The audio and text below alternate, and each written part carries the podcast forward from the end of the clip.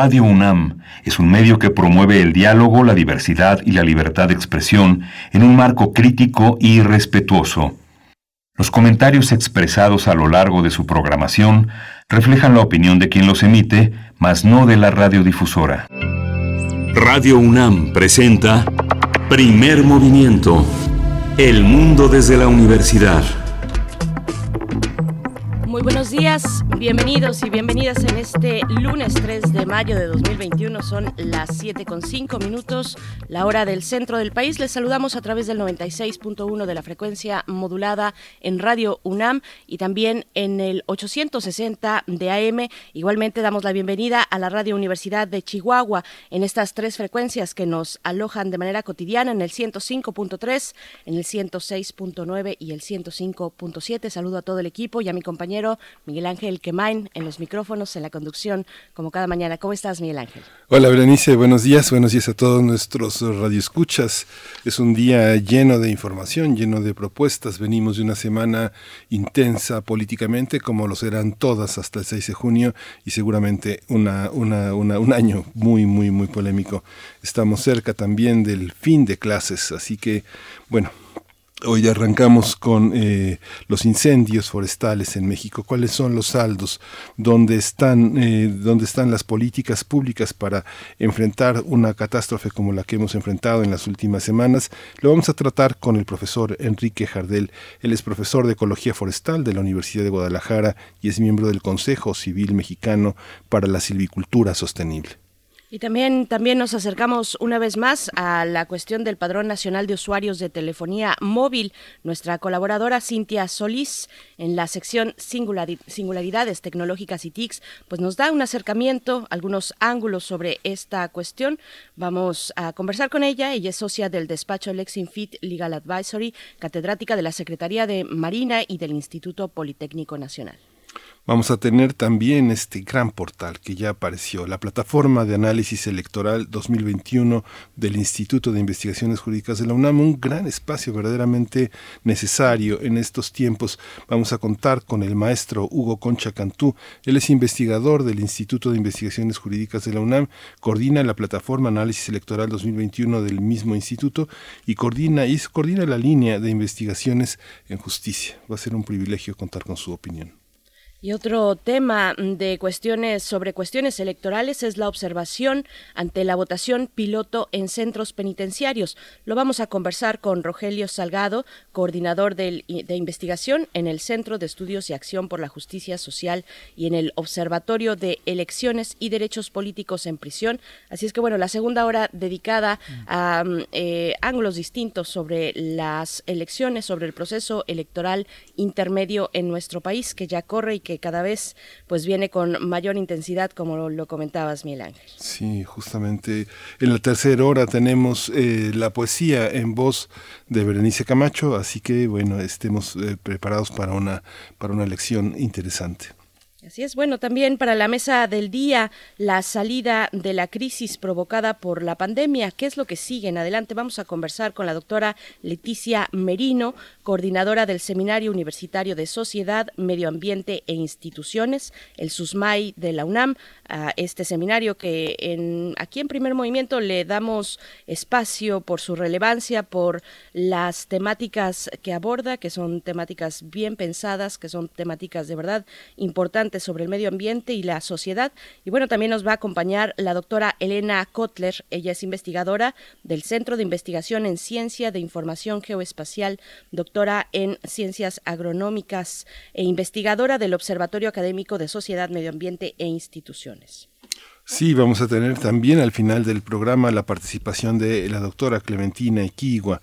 Ella es bióloga y doctora en ciencias por la Facultad de Ciencias de la UNAM, es divulgadora en el Instituto de Ecología en nuestra casa de estudios, donde también lleva las redes sociales y la coordinación de la revista Oikos. Así que va a ser, va a ser muy eh, interesante contar con la opinión de hoy, que justamente este, será una sorpresa para mí será una sorpresa para ti. Yo les voy a comentar porque es muy interesante.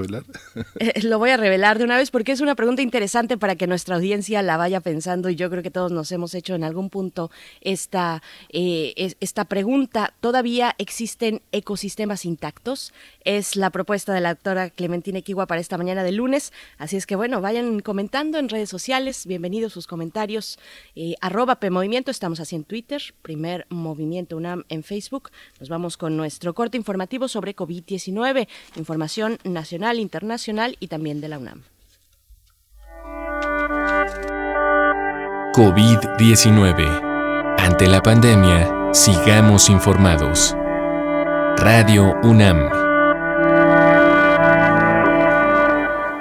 La Secretaría de Salud informó que el número de decesos por la enfermedad de la COVID-19 aumentó a 217.233. De acuerdo con el informe técnico ofrecido ayer por las autoridades sanitarias, los casos estimados son 2.535.559. La Ciudad de México permanecerá una semana más en el color naranja del semáforo epidémico por COVID-19. De acuerdo con las autoridades capitalinas, la ocupación hospitalaria está por debajo del 20% por primera vez desde que se realiza esta medición. Mientras tanto, este lunes va a comenzar la campaña de vacunación contra COVID-19 para personas de 50 a 59 años en la Ciudad de México, en las alcaldías, Gustavo Madero, Milpalta, Magdalena Contreras y Coajimalpa. Asimismo, hoy lunes comenzará la aplicación de la segunda dosis para adultos mayores en las alcaldías Iztapalapa y Tlalpan. En la información internacional, Nueva Delhi, en la capital de la India, extendió el confinamiento en vigor una semana más ante la multiplicación de los contagios de coronavirus. Arvind Kejriwal, ministro encargado de la capital, anunció en su cuenta de Twitter la ampliación de las restricciones en esta ciudad de 20 millones de habitantes. En la última semana, el país asiático ha registrado cifras récord de contagios, así como decesos también por la pandemia de COVID-19. De acuerdo con la Universidad John Hopkins, India registra casi 20 millones de casos acumulados de coronavirus y más de 215 mil fallecimientos. En la información de la UNAM, Héctor Benítez Pérez, quien es titular de la Dirección General de Cómputo y de Tecnologías de Información y Comunicación de la UNAM, dijo que nuestra casa de estudios construye un andamiaje más sólido en esas tecnologías que involucran a diversas entidades de esta casa de estudios. Al ofrecer la conferencia virtual Las tecnologías de información y comunicación y su implicación en el aprendizaje y la investigación, dijo que debido a que la emergencia sanitaria aceleró diversos procesos que se realizaban en la UNAM para enseñar, investigar y a distancia, a distancia y en, en línea mediante el uso intensivo de estas herramientas.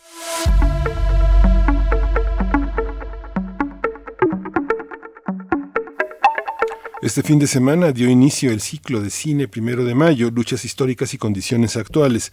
Este va a estar disponible hasta el 16 de mayo en las plataformas de Filmin Latino y la página de la Filmoteca de la UNAM. Este ciclo es organizado como homenaje a los mártires de Chicago a 135 años y, eh, eh, y presenta películas que desde la ficción y el documental retratan la condición laboral contemporánea y algunas de las luchas de los trabajadores por condiciones más justas y la lucha por sus derechos. Entre las películas que vamos a poder ver en este ciclo está Ahora sí, tenemos que ganar, Cananea, Actas de Marusia, Workers, Calle López, Maquinaria Panamericana y El Hoyo, así como una serie de cortometrajes imperdibles. Imperdibles, todos ellos en la página de, la Filmoteca de la UNAM, recuerden, y también en las plataformas, en la plataforma de Filming Latino podrán encontrar este ciclo de cine primero de mayo. Vamos a hacer un corte musical a cargo de la Isla Centeno. la canción que vamos a escuchar se titula Pestañas.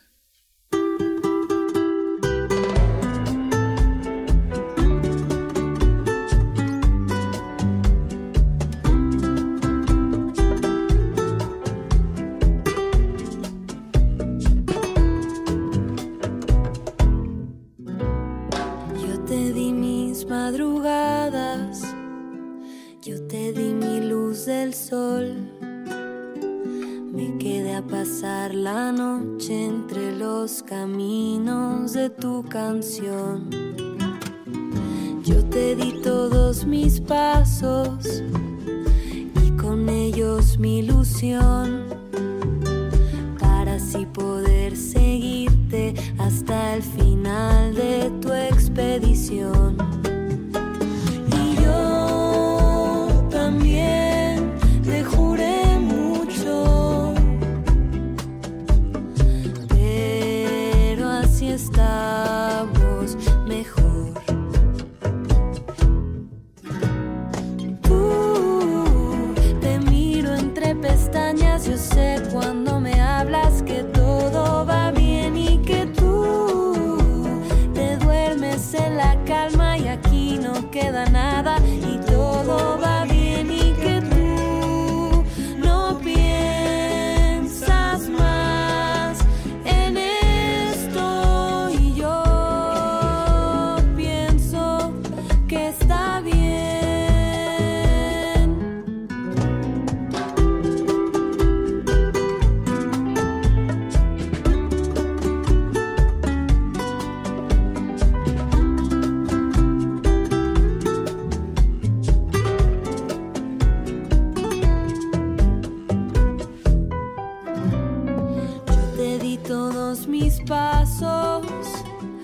y con ellos mi ilusión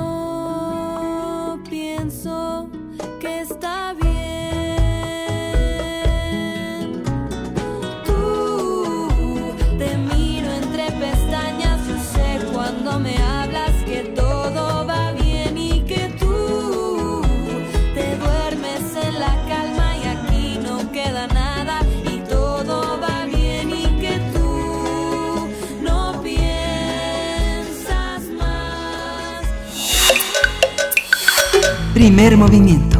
Hacemos comunidad. Lunes de Medio Ambiente. La Comisión, la Comisión Nacional eh, Forestal, la CONAFOR, informó que al corte del viernes 30 de abril había 80 incendios forestales activos en 18 estados de la República, por lo que se requirió la atención de más de 3.000 personas para combatir el fuego. Asimismo, refirió que se encontraba afectada una superficie preliminar de 42.203 hectáreas y se contabilizaron 11 incendios liquidados, es decir, ya no representaban un riesgo de propagación de fuego. La dependencia también indicó que del total de incendios, 10 son ubicados en áreas naturales. En cuanto a los trabajos para sofocar los incendios, informó que las labores se realizan por tierra y por aire. CONAFOR señaló que el primero de enero de, al, al, al 22 de abril, México ha enfrentado 4.129 incendios forestales en 30 estados, que han consumido 159.674 hectáreas, por lo que el 2021 se ubica como el segundo peor año desde 2012 en el mismo periodo. Sin embargo, el presupuesto asignado a la dependencia se ha reducido un 43% de este año. Los estados con mayor superficie afectada son Nuevo León, Guerrero, Oaxaca, Chiapas y Chihuahua. Pues vamos a conversar sobre la actual temporada de incendios forestales. Este día nos acompaña a través de la línea en primer movimiento Enrique Jardel. Él es profesor de Ecología Forestal de la Universidad de Guadalajara y miembro del Consejo Civil Mexicano para la Silvicultura Sostenible. Y bueno, es un placer poder contar una vez más con usted, profesor Enrique Jardel. Gracias por estar con nosotros. Bienvenido a Primer Movimiento. ¿Qué tal? Buenos días. Hola, este profesor, profesor Enrique Jardel, usted ya nos lo había dicho, ya nos lo había advertido que esa baja presupuestal, ese descuido iba a derivar en una en una en un año muy muy malo en materia de incendios. ¿Cuál es su saldo? Eh, nosotros ya dimos una introducción, pero desde el punto de vista de un experto como usted, ¿cómo lo observa? Bueno, eh, sí, efectivamente la disminución del, del presupuesto pues es una limitante para las tareas no solo de combate de incendios, sino todo el trabajo que es fundamental de prevención física, el trabajo que se hace antes de los incendios. Y sin embargo, hay que reconocer que eh, a pesar de las limitaciones eh, presupuestales, eh, se han dedicado pues grandes esfuerzos a, atender el tema de los incendios forestales. Hay actualmente pues movilizadas brigadas tanto de la Comisión Nacional Forestal como otras apoyadas por gobiernos estatales, o municipales, eh, brigadas comunitarias, etcétera, y se está haciendo el esfuerzo por enfrentar los incendios que se que se presentan. Pero el otro factor fundamental es que eh, este año se están enfrentando condiciones eh, muy particulares del estado del tiempo. Estamos en medio de una fuerte sequía y pues está siendo un año bastante complicado en eh, lo que se refiere a los incendios forestales, y no solo en México, sino en otras partes del mundo. O sea, estamos en, una situación en la cual pues se combinan varios factores y pues el clima es el, el principal factor que determina y cómo se comporta una temporada de incendios como esta. Sí. Doctor, eh, hay, una, hay un aspecto que tenemos un sistema, una infografía sobre la alerta de incendios forestales. Hay, una, hay un aspecto que tiene que ver con eh, la, la, prevención. ¿Cómo se, ¿Cómo se logra pensar un atlas, un atlas de nuestra situación eh, en este tema, cómo es, es, por regiones, es por estados. Nosotros hicimos un panorama de estados, pero ¿es así como se debe de observar o son las regiones y los sistemas naturales?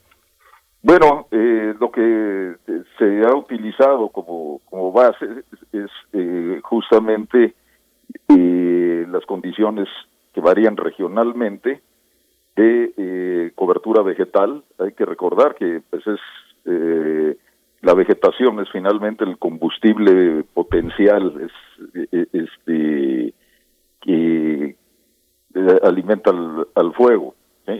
y el potencial de incendios varía de acuerdo a las condiciones de la vegetación, las condiciones climáticas y también las condiciones de, del terreno, de, la topografía.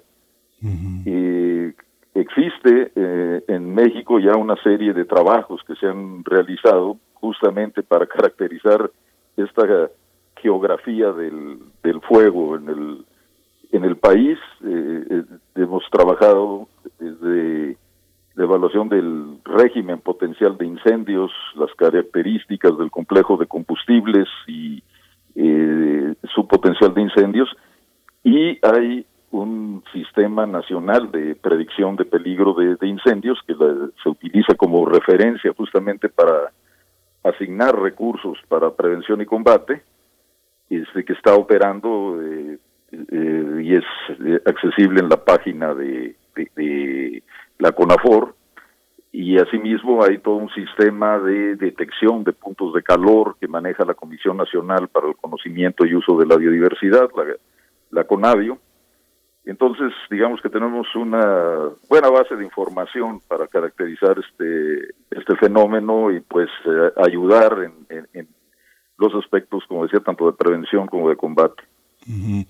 Usted nos ha explicado en, en algunas otras ocasiones cómo eh, es, es, parte de, una, de, un, de un sistema, de un mecanismo propio también de la naturaleza y nos presentan también en Ciencia UNAM todo un pronóstico de eh, picos de presentación de incendios forestales en los próximos dos o tres años. En estos, en estos incendios se pierden, se pierde, se pierde patrimonio natural, si se pierde ¿Qué es lo que pasa también con las, eh, con, las plantas, con los animales, con los insectos? ¿Es eh, algo que se tiene contabilizado? Eh, sí, sí este, digamos, en el campo de investigación de la ecología del fuego, pues hay una gran cantidad de estudios que nos muestran, primero que los incendios pues son un fenómeno que ha ocurrido en nuestro planeta desde que existe una cubierta vegetal sobre la superficie eh, terrestre. Eh, se reúnen los eh, tres componentes del triángulo del fuego. Tenemos este el material combustible que es la, la biomasa de plantas vivas y muertas y sus restos en la superficie del, del suelo, que se hace disponible cuando hay un periodo seco del año.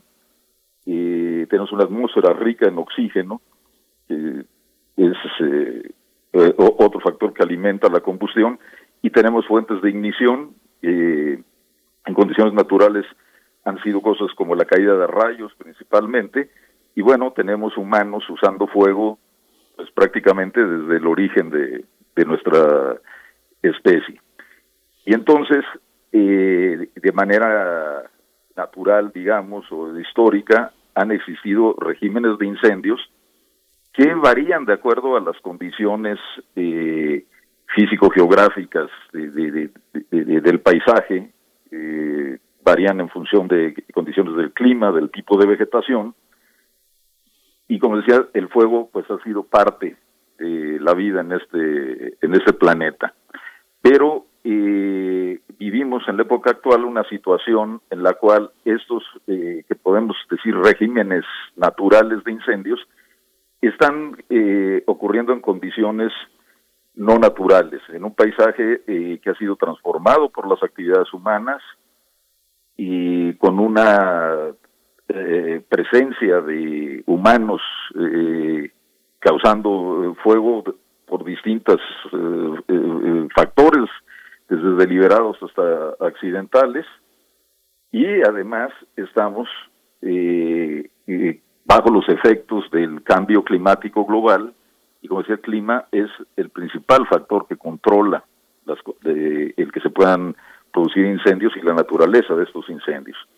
Entonces, en este año en particular, y, que estamos atravesando una fuerte sequía, pues hay condiciones para la propagación de, del fuego y pues eh, ya a, estas fechas, y que apenas estamos entrando mayo, que es el mes más crítico, pues ya se han, se han quemado más de 200 mil eh, hectáreas eh, de terrenos forestales, este, y vamos a decir que eh, muchas de estas áreas quemadas corresponden a ecosistemas que están adaptados al fuego, que, tienen una composición de especies de plantas y también de, de fauna que eh, eh, no solo puede eh, sobrevivir a- a los incendios, a los regímenes de incendios, sino que incluso hay especies que son favorecidas por las condiciones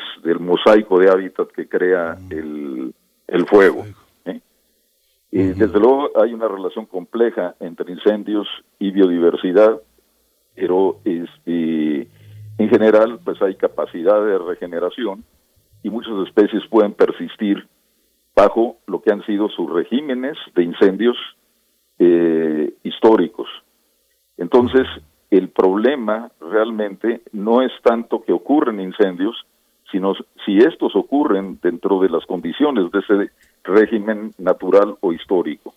El problema central eh, en términos de manejo del fuego es la alteración de regímenes de incendios y las condiciones en las que están ocurriendo en un paisaje transformado por la actividad humana.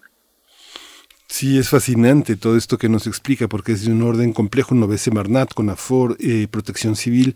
A mí me llama mucho la atención que eh, no tenemos pérdidas eh, humanas de pobladores. Perdimos a un, brigadista en, el, combate al fuego. Sin embargo, no pasa como pasa con las inundaciones, los deslaves, los grandes huecos que hay en, en- no la gente no se instala donde hay fuego.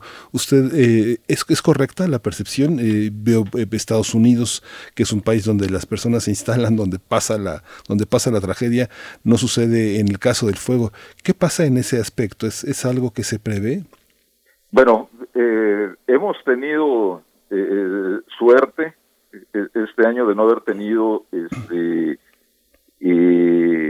bajas entre el personal que, que enfrenta los incendios en el combate, pero sí hemos tenido eh, personal que ha resultado eh, eh, lesionado y que ha corrido grandes riesgos. Esperemos que sigamos sin eh, ninguna fatalidad en esto, pero sí hay algo que parecido a lo que ocurre en Estados Unidos, particularmente en California, y es la cuestión de los incendios en lo que llamamos la interfaz urbano-forestal, es decir, las áreas donde entran en contacto los centros de población con las áreas forestales y eh, esto eh, pues se presenta ya sea en fraccionamientos residenciales donde la gente tiene que quiere vivir en el eh, en medio del bosque o cerca de- del bosque o en, en colonias populares que han invadido áreas marginales eh, este, cerca de terrenos forestales y en esta interfaz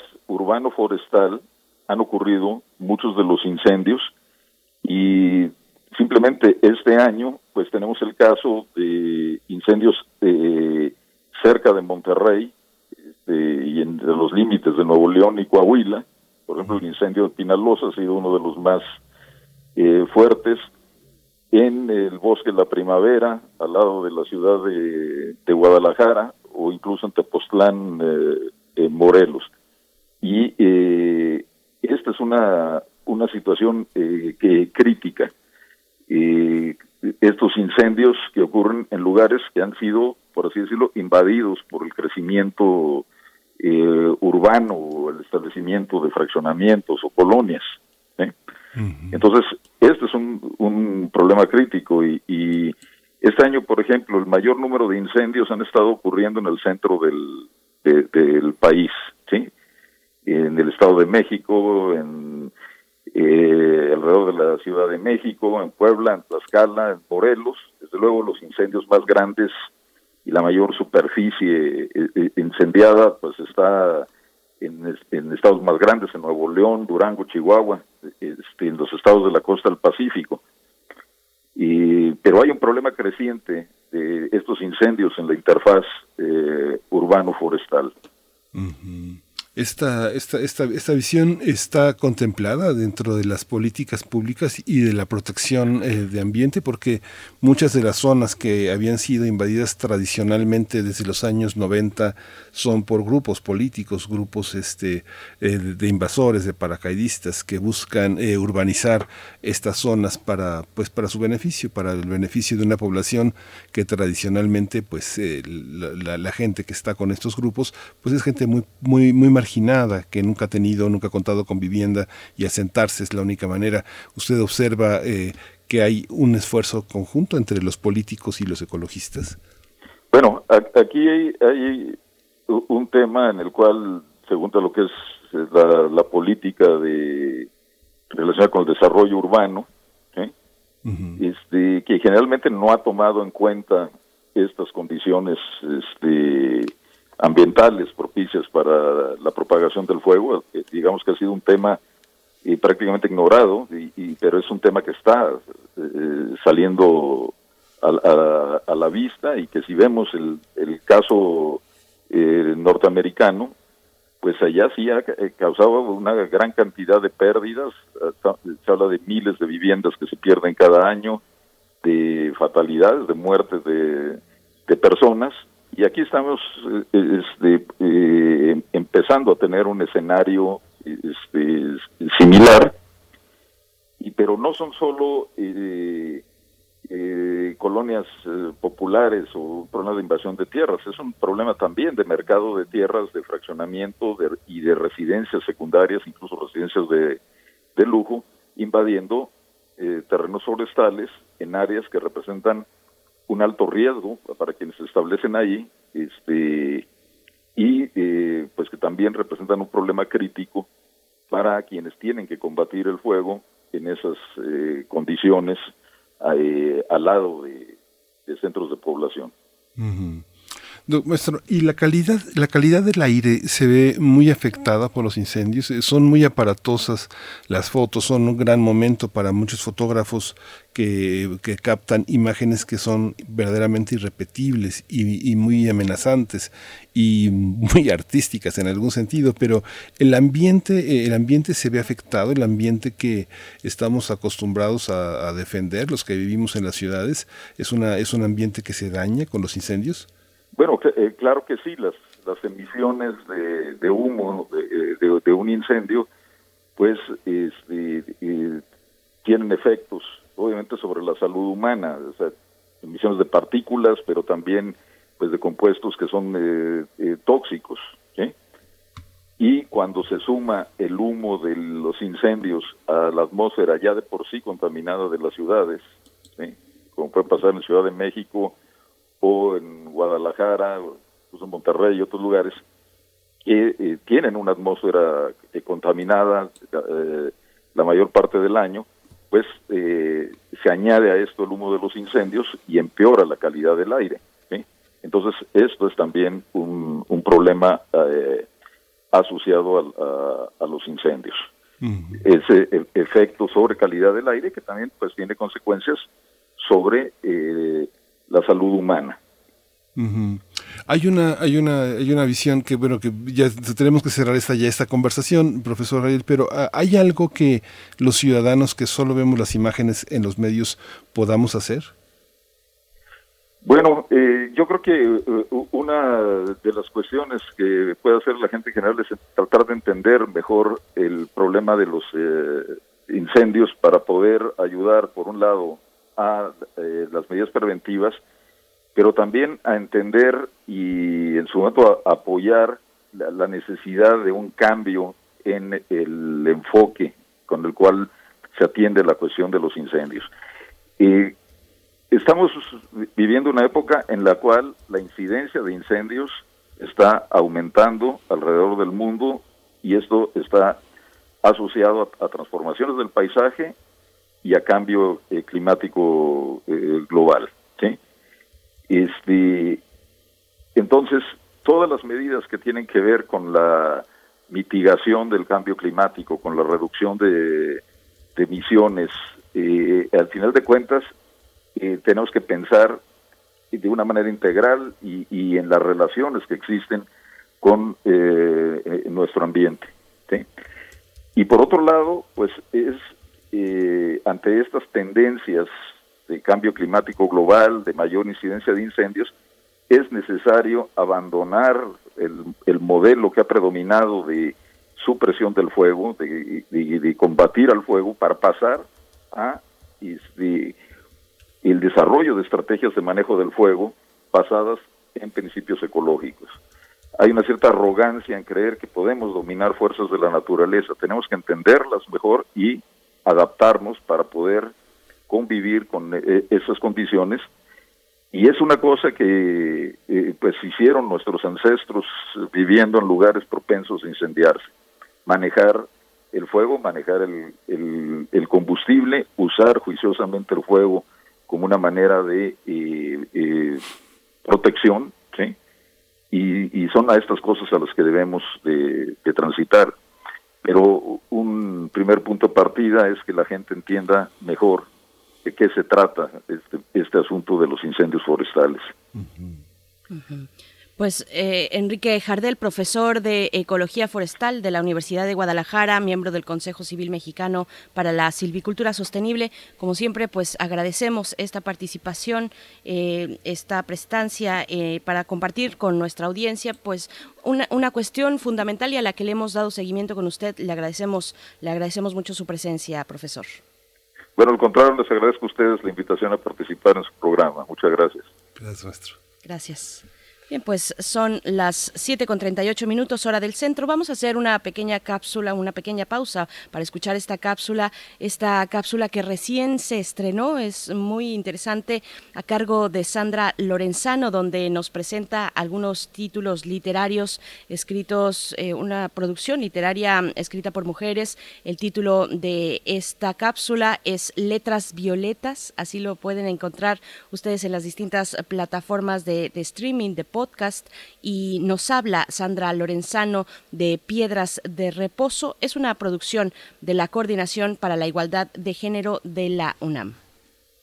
Violeta y Oro presenta Letras Violetas con Sandra Lorenzano. Hola, ¿cómo están? Me da muchísimo gusto saludarles y darles una vez más la bienvenida a este espacio que se llama Letras Violetas, un espacio para la poesía escrita por mujeres. Y hoy quiero hablarles de una poeta maravillosa. Ella es María Auxiliadora Álvarez, una poeta venezolana nacida en Caracas en 1956 y que después de pasar por diversos países llegó a vivir a los Estados Unidos en 1997 y allí está y desde allí realiza su trabajo de traductora, de ensayista, de profesora de literatura y sobre todo de creación poética. Su primer libro de poemas se llamó Cuerpo lo publicó en 1985 y la consagró de inmediato como una de las voces más originales y necesarias del panorama poético latinoamericano. Y fue además, desde ese momento, un modelo fundamental para las poetas mujeres. Es autora además de Casa, Inmóvil, Pompeya, Piedra en U, El lugar, Paréntesis del estupor, entre otros libros. Hablando sobre su libro Piedra en U, ha dicho, hay un silencio externo, la vida en Estados Unidos, y un callar interno, duelo y reflexión. Un joven catedrático, sigo citando a María Auxiliadora, me dijo que le parecía que a través de los poemas yo le hablaba a alguien, a alguien en particular, que mis poemas traían consigo un interlocutor. Y he pensado entonces que tal vez sí sea cierto que mis silencios lleven esa tesitura no calculada de confidencia, porque siempre me ha costado mucho leer mis poemas en público o en alta voz, lo que de público tiene lo privado. Encuentro una violencia en el sonido de la voz dentro del poema una intervención insoportable e innecesaria. Me gustaría compartir algunos poemas, dice, pero quisiera poder hacerlo por telepatía.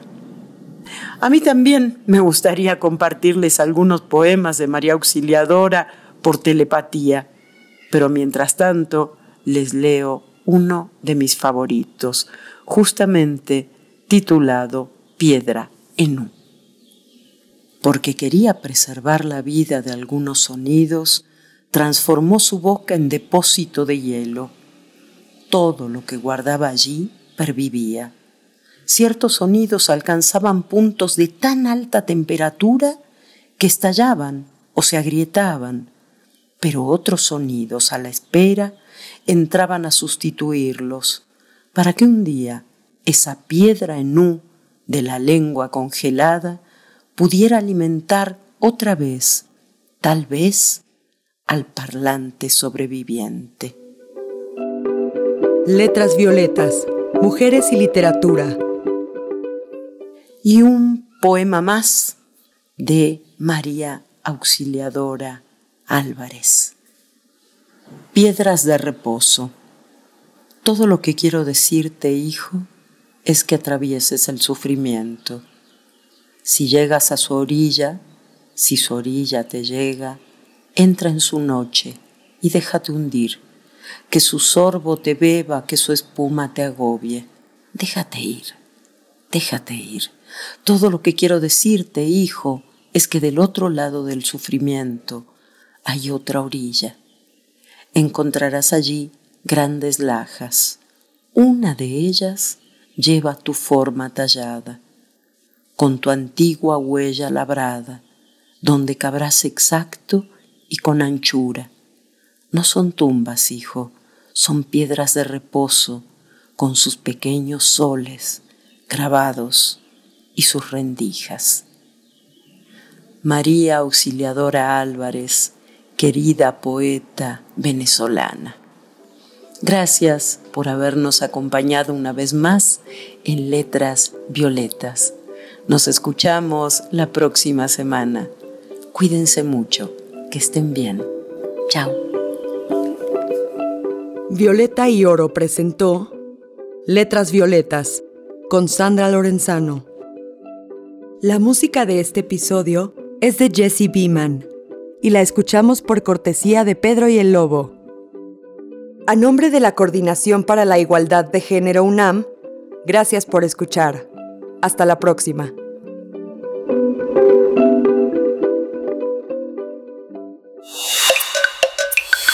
Primer movimiento. Hacemos comunidad.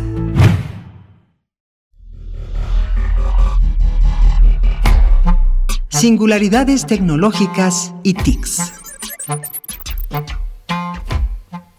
Presentamos, presentamos en esta mañana a Cintia Solís, quien ya nos acompaña a través de la línea.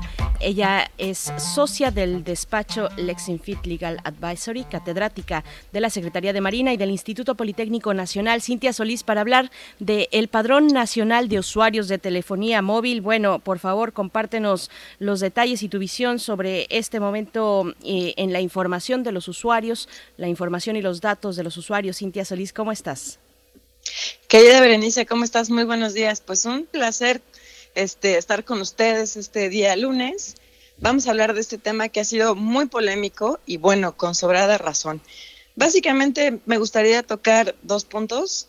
Eh, ahora sí que desglosar primero en qué consiste esta famosa reforma que como le llamas, pues es la creación de un padrón nacional de usuarios de telefonía móvil. Eh, y después vamos a platicar por qué nos debemos de preocupar.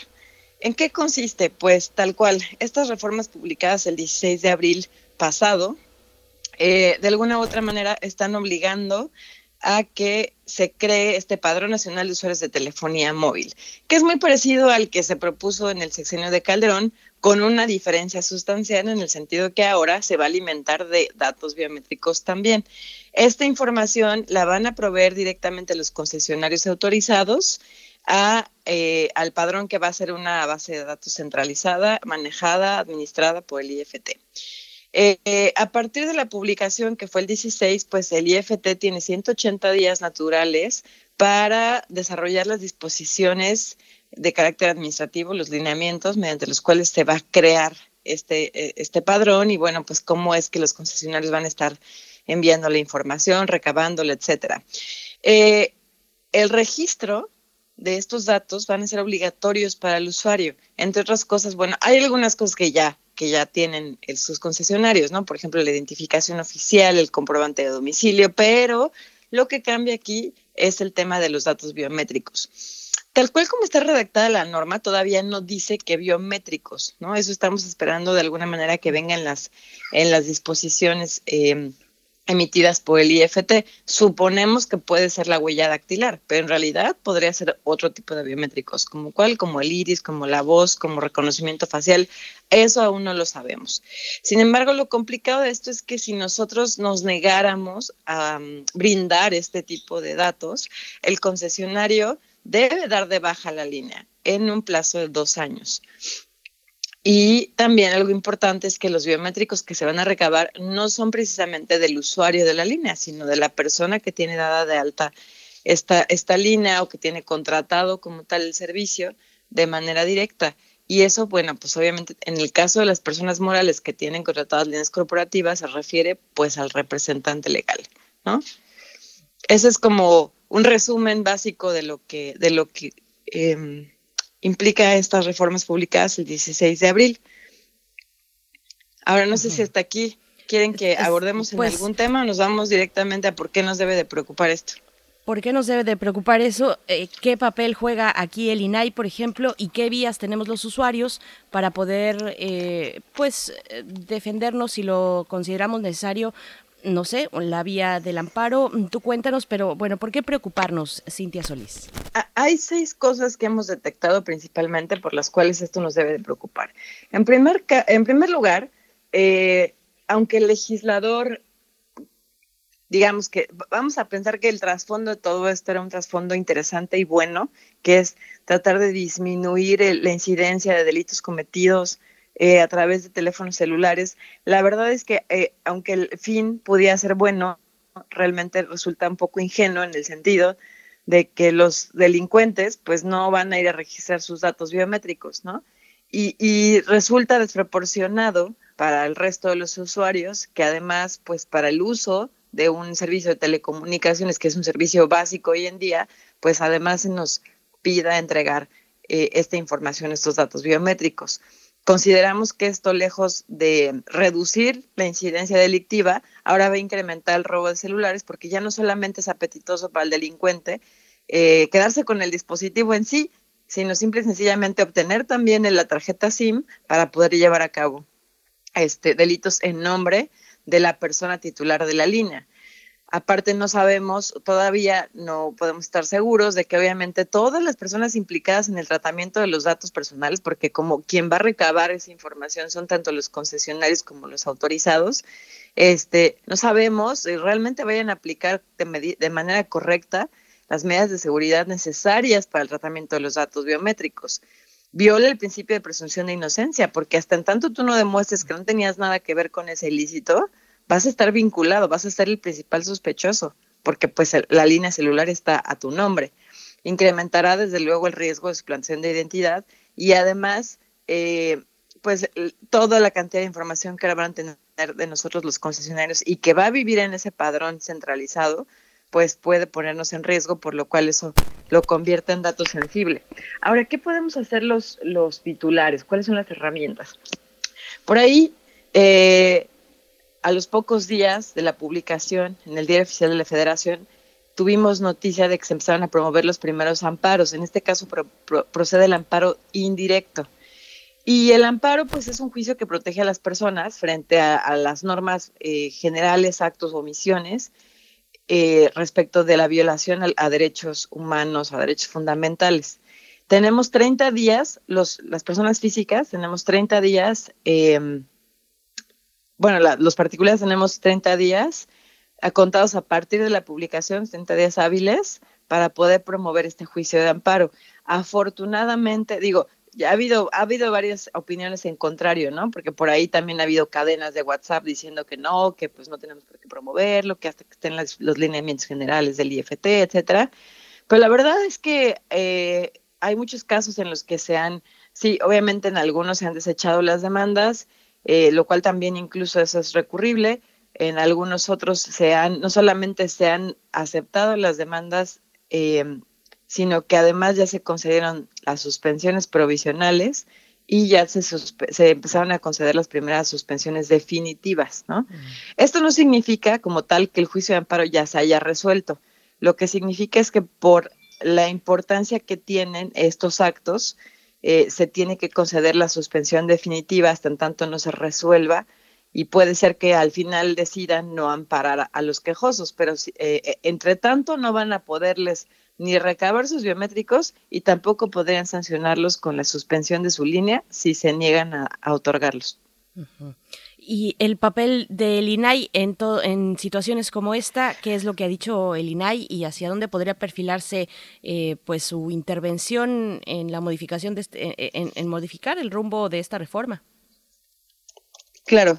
Eh, bueno, el, el, INAI desde un principio manifestó su preocupación, este, incluso obviamente cuando esto estaba esto estaba siendo, este, digamos que estaba siendo discutido en las cámaras. El INAI manifestó en, reiteradas ocasiones su preocupación por la creación de este padrón. Volvemos al mismo punto, porque, porque realmente consideramos que no se justifica eh, la creación del mismo, porque existen otros medios mediante los cuales la Procuración de Justicia puede, puede llegar a la identidad de las personas que realmente están delinquiendo, por lo cual otra, una de las acciones ya anunciadas, pues es esta acción de inconstitucionalidad que se tiene que tramitar ante la Suprema Corte de Justicia de la Nación.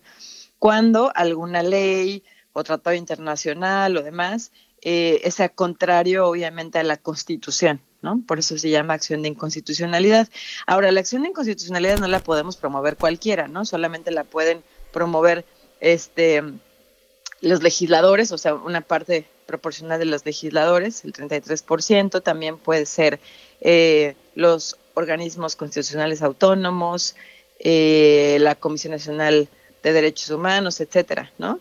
Solamente estas entidades pueden promover la acción de inconstitucionalidad y el INAI ya lo anunció. Va a promover esta acción de inconstitucionalidad, cuyo efecto sería, pues, como tal, dejar sin efecto en su momento eh, esta normativa, como en su momento pasó con la Ley de Seguridad Interior. ¿Es, ¿Es inconstitucional el padrón cuando eh, hay tantas instancias que lo tienen? No sé, pasaportes, este, el- el- cuando sacas el pasaporte, todos los eh, datos biométricos fundamentales están, están incluidos ahí.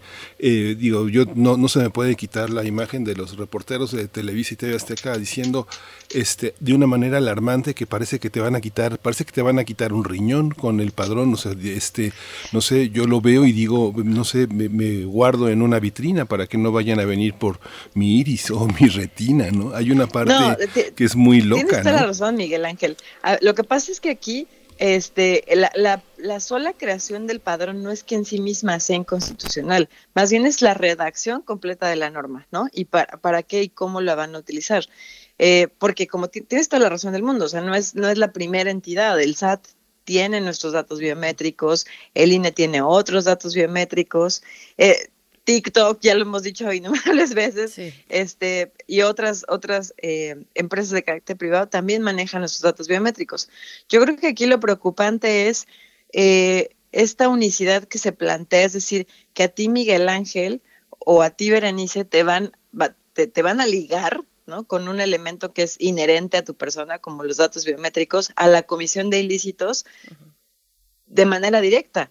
O sea, sin que tú puedas, o sea, normalmente aquí hay una, existe un principio de presunción de inocencia mediante el cual pues se presume que eres inocente hasta que demuestres lo contrario. Y la redacción de la norma va al revés. O sea, te van a, vas a ser el principal sospechoso hasta que no demuestres que, que tú en realidad este, no fuiste o no, no tuviste nada que ver con la comisión de ese ilícito y lo que se está resolviendo o parte, digamos, de, de las sentencias van relacionadas con el hecho de que eh, no estás, o sea, la creación de este, de este padrón como tal, que debería tener un beneficio social, que es lo que el legislador estaba buscando, realmente se puede obtener de otras maneras sin tener que estar específicamente ligado a tu línea telefónica, que por cierto, realmente esa línea telefónica no es que siempre te pertenezca a ti, ¿no? Está asignada a ti de forma temporal, pero ya sea que tengas un esquema de, de prepago y la dejas de pagar y entonces se reasigna este, este número, o bien cuando tu contrato se termine y no lo renueves, ¿no?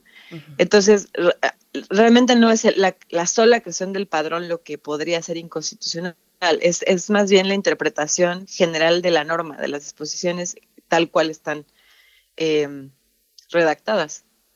Entonces, eh, lo que podemos empezar a concluir también es que la cuestión es el objetivo, el objetivo que tiene esta nueva norma que tiene como objetivo principal la, digamos, la persecución de un delito. Es muy diferente a que el objetivo sea tu identificación como ciudadano, eh, en fin, otro tipo de relaciones que tenemos con, con, con la administración pública, con el gobierno, sino que aquí tendría como objetivo principal la persecución del delito. Esa es la cuestión. Yo recuerdo el capítulo aquel de la geolocalización y casi siempre lo traigo a cuento porque, porque fue también un tema mm, relacionado con la cuestión judicial y eh, con, la cuestión penal, judicial y, y nuestros datos, en ese caso la ubicación de, de una persona.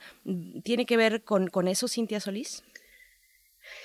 Sí, aquí el tema de la geolocalización, por ejemplo, el tema de los bancos, era más que nada para prevenir fraudes, ¿no? Este, y bueno, para tratar de identificar recursos de procedencia ilícita o, eh, o que tuvieran como objetivo el financiamiento al terrorismo, ¿no?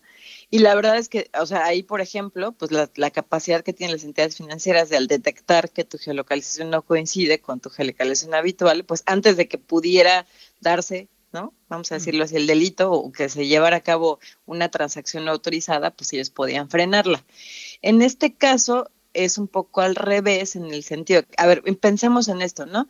Eh, no que te asalten, porque a lo mejor es algo muy común en, en México, por desgracia, sino que simplemente olvidas en algún lugar o pierdes o, o se te cae en el supermercado tu teléfono no te estás enterando. A lo mejor te enteras, todo depende, todo, todo depende de qué tan, ahora sí que qué tan dependientes o la redundancia seamos de nuestro dispositivo, pero a lo mejor te puedes enterar tres o cuatro días después si eres una persona que no utiliza demasiado el dispositivo y entonces durante esos cuatro días se pudieron haber cometido ilícitos y de repente pues te va a llegar un citatorio del Ministerio Público diciendo que estás involucrado con delitos que incluso pueden ser considerados como graves, por ejemplo como la privación ilegal de la libertad. Y, y, resulta que ahora vas a tener que contratar un abogado porque pues te van, como son delitos que ameritan prisión preventiva, pues entonces vas a estar en prisión hasta que no demuestres lo contrario. Así es, precisamente queda también una cuestión, bueno, pues en fin, eh, hay todavía muchos ángulos que seguir Sí, igual tiene que ver con sí. procuración de justicia, salvo uh -huh. que aquí pues hay una situación realmente injusta, ¿no? Porque te están vinculando a ti previo a que seas oído y vencido en juicio. Mm, la presunción de inocencia, que es la que se vulnera, eh, o la que han dicho los especialistas, especialistas también como tú, que se vulnera con, o se vulneraría con estas, con esta serie de medidas. Cintia Solís, pues te agradecemos. Nos llegó ya la hora del corte, pero te agradecemos como siempre y nos escuchamos próximamente contigo. Hay que darle seguimiento a esta cuestión, el Padrón Nacional de Usuarios de Telefonía Móvil. Cintia Solís, muchas gracias.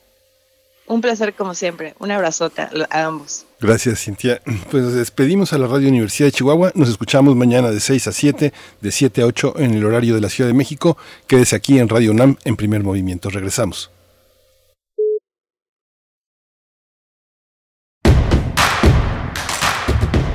Síguenos en redes sociales. Encuéntranos en Facebook como Primer Movimiento y en Twitter como arroba PMovimiento. Hagamos comunidad.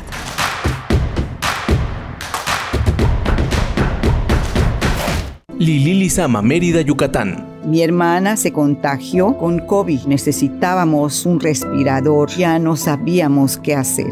Gracias al gobierno del PAN pudimos ingresar a mi hermana en un hospital y lograron salvarla. Los estados y alcaldías gobernados por el PAN hicieron todo lo que el gobierno de Morena no hizo, reaccionar rápido y de forma responsable en la pandemia. Cambiemos, México nos necesita a todos. Vota por las y los candidatos a diputados federales del PAN. En el México de antes nos tenían de rodillas. Hoy, todos los mexicanos hemos empezado a levantar la frente. Nos estamos poniendo de pie. Para eso luchamos, para eso existimos y a este cambio ya nadie lo detiene. En el PT somos un grupo de hombres y mujeres que defendemos esta causa. Vota por el PT. El PT está de tu lado. El PRIAN dice que quiere ponerle un alto a Morena, pero lo que en realidad quiere es ponerle un alto a la austeridad, a los apoyos sociales y a la lucha contra la corrupción. Cuando ellos se alternaron el poder, paralizaron a México y ahora buscan frenar la transformación para recuperar sus privilegios. Pero el pueblo ya decidió.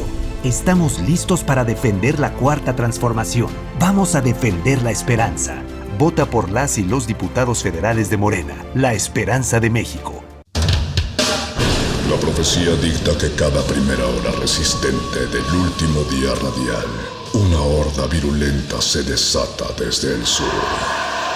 Cuando el momento llegue, tendrá solo dos opciones: ensordecer o gritar. Metálisis. El núcleo más duro de la radio. Viernes, 20 horas, por resistencia modulada. 96.1 de FM. Radio UNAM. Experiencia sonora.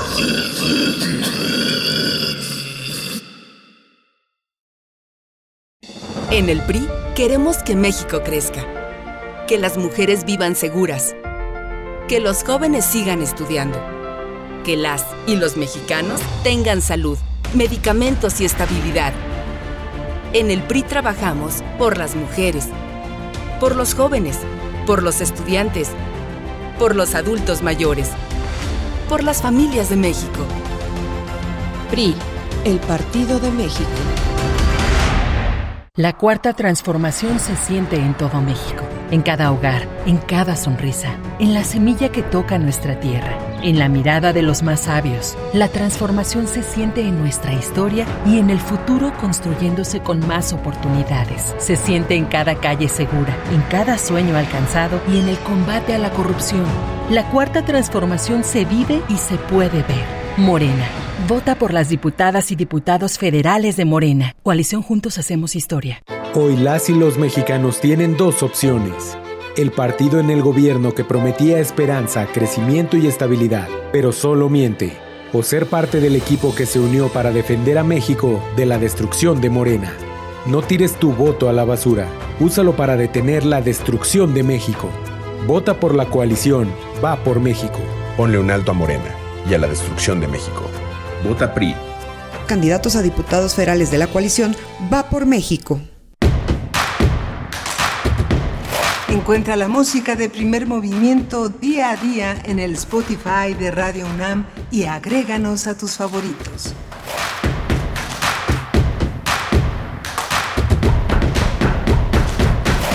Son las 8.05 de la mañana de aquí en la Ciudad de México de este lunes 3 de mayo eh, que ya se aproxima prácticamente al cierre de muchos semestres aquí en nuestra universidad. Eh, le doy los buenos días a Socorro Montes que está en los controles técnicos de esta, de esta cabina, en Adolfo Prieto 133, a Violeta Berber que está en la asistencia de producción, a Frida Saldiva en la producción ejecutiva y a Berenice Camacho. Buenos días Berenice.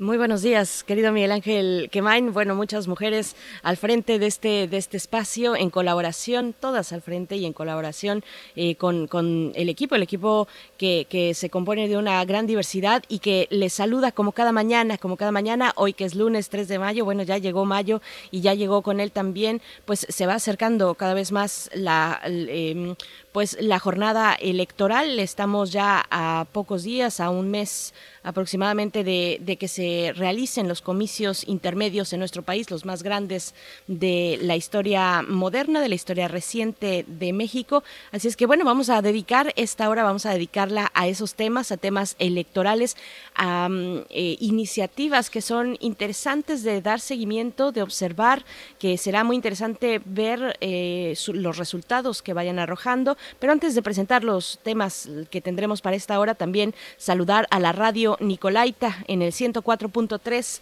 Saludos a Morelia, abrazos por allá. Coméntenos cómo amanecen por allá, si nos escuchan, si eh, cómo, cómo es su jornada para esta mañana de lunes. Bueno, será un placer poder leerles en nuestras redes sociales. Vamos a tener para el arranque de esta hora la charla con el maestro Hugo Concha Cantú, investigador del Instituto de Investigaciones Jurídicas de la UNAM, para hablar de la plataforma Análisis Electoral 2021 de ese instituto que eh, instaura ese instituto, el de jurídicas de esta universidad, pues es eh, él es coordinador de la plataforma, de esta plataforma Análisis Electoral 2021 y, y bueno, también ahí mismo coordina eh, la línea de investigación en justicia. Hugo Concha Cantú nos acompañará en unos momentos más, Miguel Ángel. Sí, es muy impresionante, muy interesante ver el esfuerzo de investigadores tan destacados, de, este, analizando cuestiones eh, tan inmediatas, que es uno de los logros eh, en el ámbito académico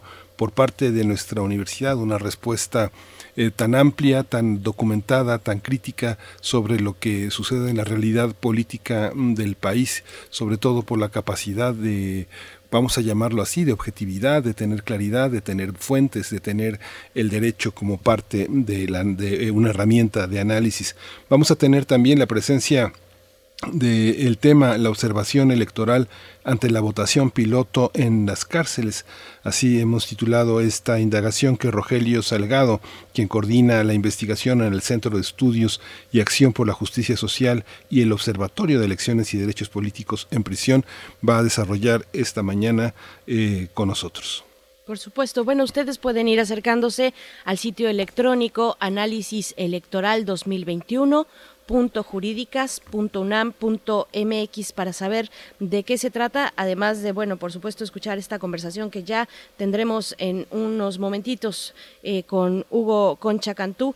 Así es que, bueno, vamos para allá, pero antes les invitamos, como siempre, a mm, enviar sus comentarios a través de redes sociales, eh, arroba PMovimiento, estamos así en Twitter, primer movimiento UNAM en Facebook. Vámonos ahora sí, querido Miguel Ángel, con nuestra nota nacional. Vamos.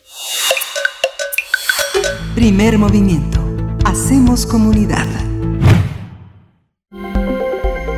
Nota Nacional.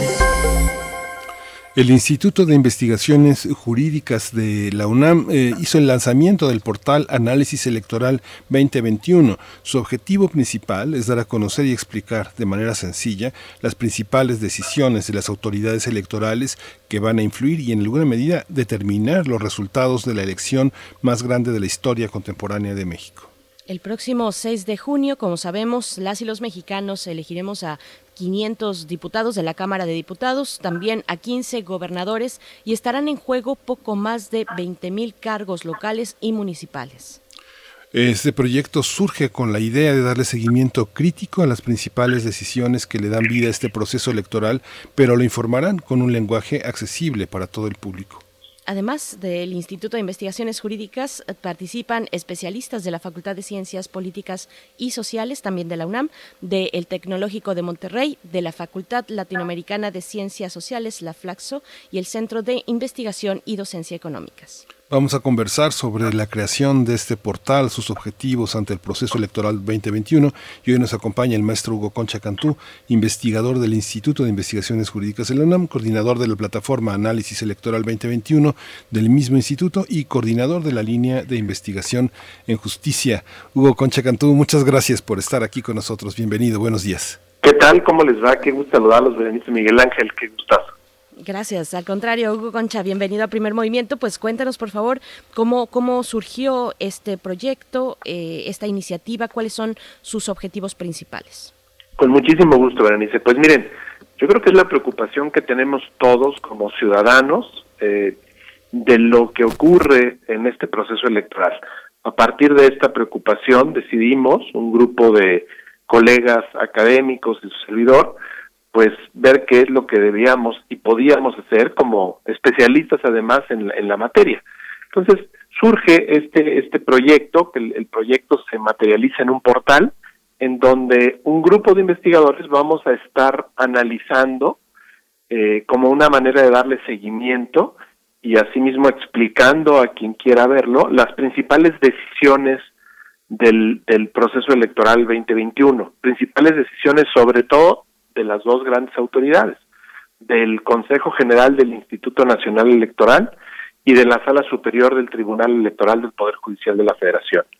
Eh, tenemos un método muy particular de trabajo porque esta plataforma, Análisis Electoral 2021, pues en realidad ya es un proyecto que eh, hereda eh, un, un, una experiencia que tuvimos en el 2018 con un proyecto similar que se llamó en su momento Crónica Electoral 2018, eh, en donde hacíamos algo muy similar. No son exactamente igual los proyectos, pero digamos, a partir de lo que aprendimos en ese primer proyecto, ahora es, fue más fácil pensar, imaginar cómo podíamos hacer este en particular y, y que sea de utilidad, porque el, la gran idea, el gran chiste que tiene, digamos, perdón, este tipo de proyectos, que verdaderamente la gente lo pueda ver, lo pueda seguir. Eh, eh, si ustedes se meten al portal, además de los análisis que vamos haciendo una vez que hay decisiones importantes, hay también un espacio importante que se llama foro de discusión.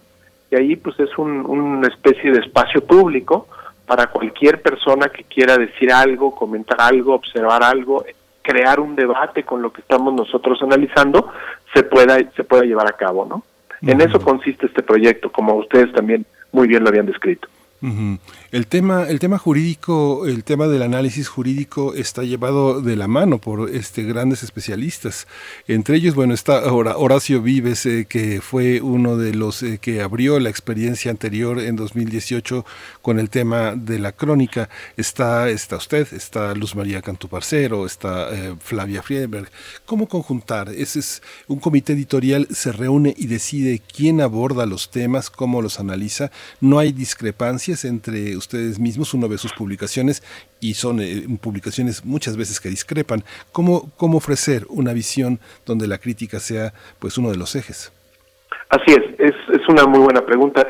Pues muchas veces tenemos visiones, perspectivas distintas, más que, más que opiniones diferentes, tenemos perspectivas distintas sobre un mismo suceso. Te voy a poner un ejemplo, vamos a suponer que estamos analizando una de las últimas sentencias del tribunal, ¿no? Donde se retira finalmente la, la candidatura de Félix Salgado Macedonio o la resolución del tribunal donde se confirma lo que el INE ya había hecho en su acuerdo general respecto a limitar la sobrerepresentación en la Cámara de Diputados, ¿no? O sea, esos son dos buenos ejemplos. La manera en que el sitio trabaja es que justamente Horacio tiene el, el, deber o tiene, digamos, el cargo de ser el secretario ejecutivo. Él tiene un pequeño equipo de trabajo con jóvenes. Ellos están pendientes todo el tiempo del- de, de ustedes, de la, de la información. Cuando saben, cuando se enteran que tanto el INE o el tribunal emite una de estas decisiones, ellos inmediatamente, digamos, que pescan la nota informativa, preparan un pequeño resumen y se esperan a tener, para lo cual tenemos también enlaces tanto en una institución como en la otra, se esperan a tener el material, el acuerdo mismo, la sentencia. Con ese material se lo envían a uno de los, somos 11 miembros del comité editorial, se lo envían a, uno de ellos. ¿A quién? A quien toca. No tenemos un orden alfabético que va uno tras uno, uno tras uno, tras uno, para que no haya exactamente aquí este mano negra en ningún sentido. Se le envía a quien le toca, vamos a suponer que le toca a la doctora María Marván, ¿no? Eh, le llega a María el, el resumen, ella lo ve, y la idea es que en un par de días, no mucho más, pueda ella ver el material y sacar una, un, un análisis, el cual tiene que tener las siguientes características. Tiene que ser breve, tiene que estar escrito en un lenguaje accesible para cualquier persona, tiene que ser una especie de traducción de lo que muchas veces son, como bien decías Miguel Ángel, un conjunto de conceptos jurídicos, lo traduce para que pueda ser muy entendible y lo regresa justamente al equipo al equipo de la Secretaría Técnica con Horacio, los cuales los chicos este, y Horacio se encargan ya de echar una revisada y de subirlo justamente al portal. Y entonces tú cuando entras a la página Análisis Electoral 2021, vas a ver en- de entrada esa, ese análisis que trae ahí el título, trae el autor y trae los temas relacionados. Una vez que está ahí, pues es muy fácil entrar, verlo todo, y en cuanto vuelva a haber un nuevo análisis, ese lo va a sustituir en la página de entrada. Va- Hay abajo una ventanita donde dice ante- eh, publicaciones anteriores o una línea de tiempo hasta abajo donde tú ya puedes ver todos los distintos análisis que, se han ido haciendo en la fecha en- en la fecha específica donde ha surgido. Entonces, volviendo a tu pregunta, ¿cómo le hacemos para ver opiniones distintas? No, pues a quien le toca dará su perspectiva. Si alguien está muy interesado en un tema y no me tocó a mí, ¿no? Eh, yo puedo justamente también hacer un análisis, decirle al, al equipo, oigan, yo también quiero participar de esto, y entonces a lo mejor de esa decisión puede haber dos, dos análisis de los miembros de este comité editorial. Pero digan, o bien puedo mandar un comentario, una observación como cualquier otra persona lo puede hacer en el otro espacio que tiene el portal que se llama foro de discusión, ¿no? Para generar un poco el debate con alguna perspectiva distinta. Pero digamos que no llega a haber nunca verdaderamente eh, polémica sí, pero no, no, no, no, no, nunca va más allá de eso, ¿no? Creemos que de las ideas y las perspectivas muchas veces aunque sean distintas, pues surge justamente lo que queremos hacer. Una, llamar la atención a la gente de que se están, se están tomando decisiones que van guiando la, la, la elección o la manera en que se está organizando la elección para este 6 de junio. ¿Qué, tan accesible es el lenguaje en materia electoral? ¿Qué tan imbricado o no, o tan claro están precisamente las normas dispuestas que rigen la actuación de la autoridad electoral, del tribunal y del Instituto Nacional Electoral, eh, doctor Hugo Concha? Sí, ese, ese es un, un punto muy importante y quizá, Berenice, es nuestro mayor reto. Yo creo que el derecho electoral, casi como cualquier otra rama del derecho, pues se van especializando y van generando una serie de conceptos muy particulares que luego para el común de las personas que no trabajan en eso, pues la verdad es que resultan como verdaderos misterios, ¿no? No sé, ahorita por ejemplo yo hablaba de, de- de- de un ejemplo, ¿no? la, la sentencia del tribunal que confirma el acuerdo del INE para limitar la sobrerepresentación en la Cámara de Diputados. Digo, así se llama, de eso se trata. Ahora, todo el mundo sabe qué quiere decir eso, un acuerdo del Consejo General del Instituto Nacional Electoral que limita la sobrerepresentación, pues no, la verdad es que no. Y justo entonces lo que se trata es que este breve análisis, que normalmente es un análisis de dos cuartillas, no, no mucho más, justamente explica o intenta explicar en un lenguaje llano, accesible, justamente de qué se trata y por qué es importante. Porque la verdad es que también para, el- para, el- para la mayoría de los ciudadanos escapa a la, a la simple vista el, el saber todo lo que se va decidiendo rumbo a unas elecciones. Uno piensa que simplemente ya se organizó, ya pusieron las mesas de votación, ya hay funcionarios de casilla y el ahora el 6 de junio, en otras ocasiones el 1 de julio, me presento yo, enseño mi credencial, la cual saqué tiempo atrás, y listo, y emito mi voto. Bueno, esa es una forma muy, muy sobresimplificada de entender lo que, lo que ocurre en un proceso electoral. La verdad es que para organizar la elección se van tomando muchas decisiones, muchas decisiones de cómo se va a organizar y muchas decisiones de lo que se permite o no se permite, de cómo se va a interpretar o no una regla. Acá, yo ahorita te ponía dos ejemplos muy sencillitos.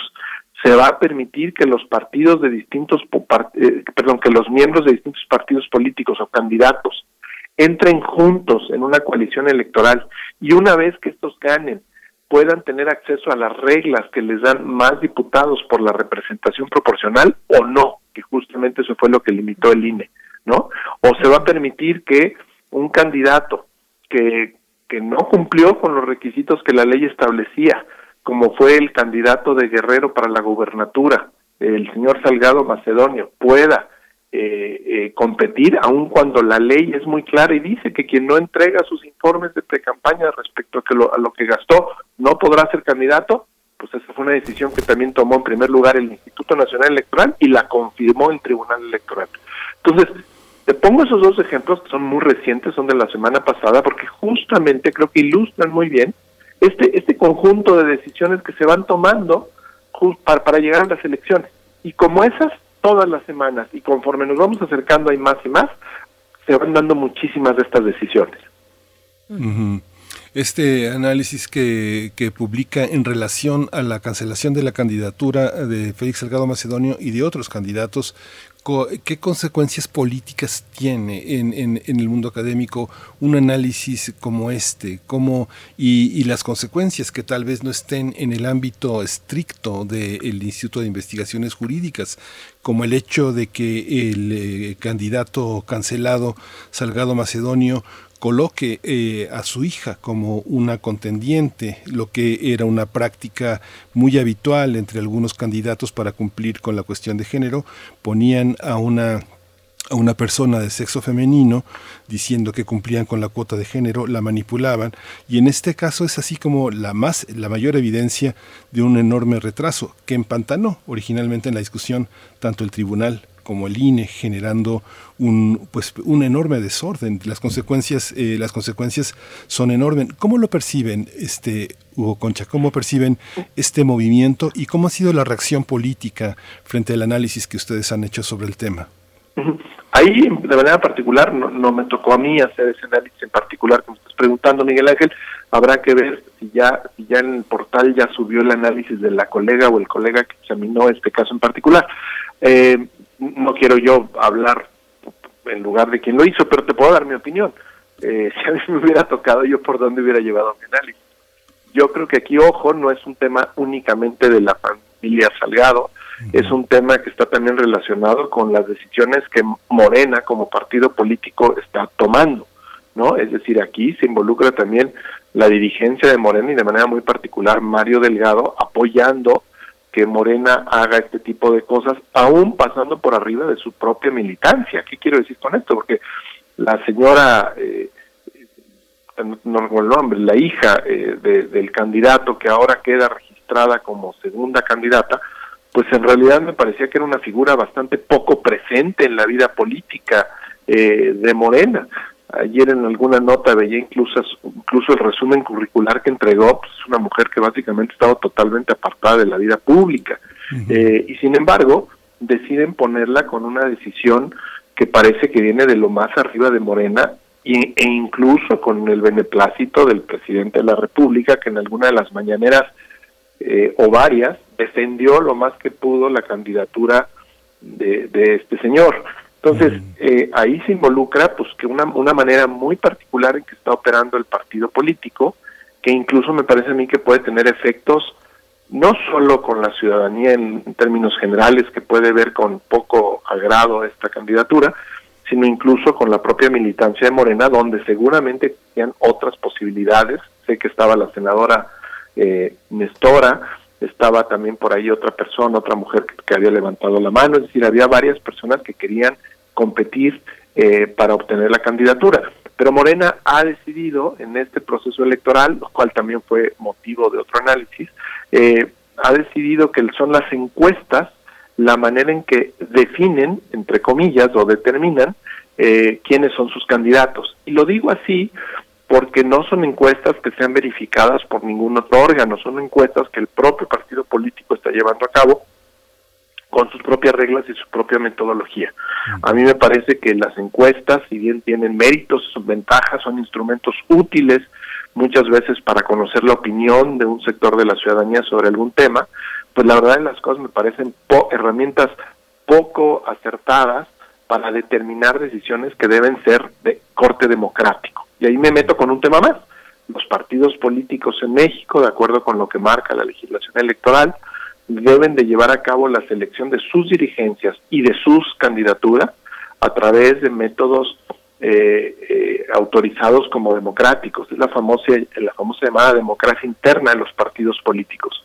Pero a mí me parece también que, que nuestras leyes en este terreno está, señalan uno de los puntos que han sido más débiles y que en los cuales yo creo que en un futuro y en una posible reforma electoral se debería de avanzar.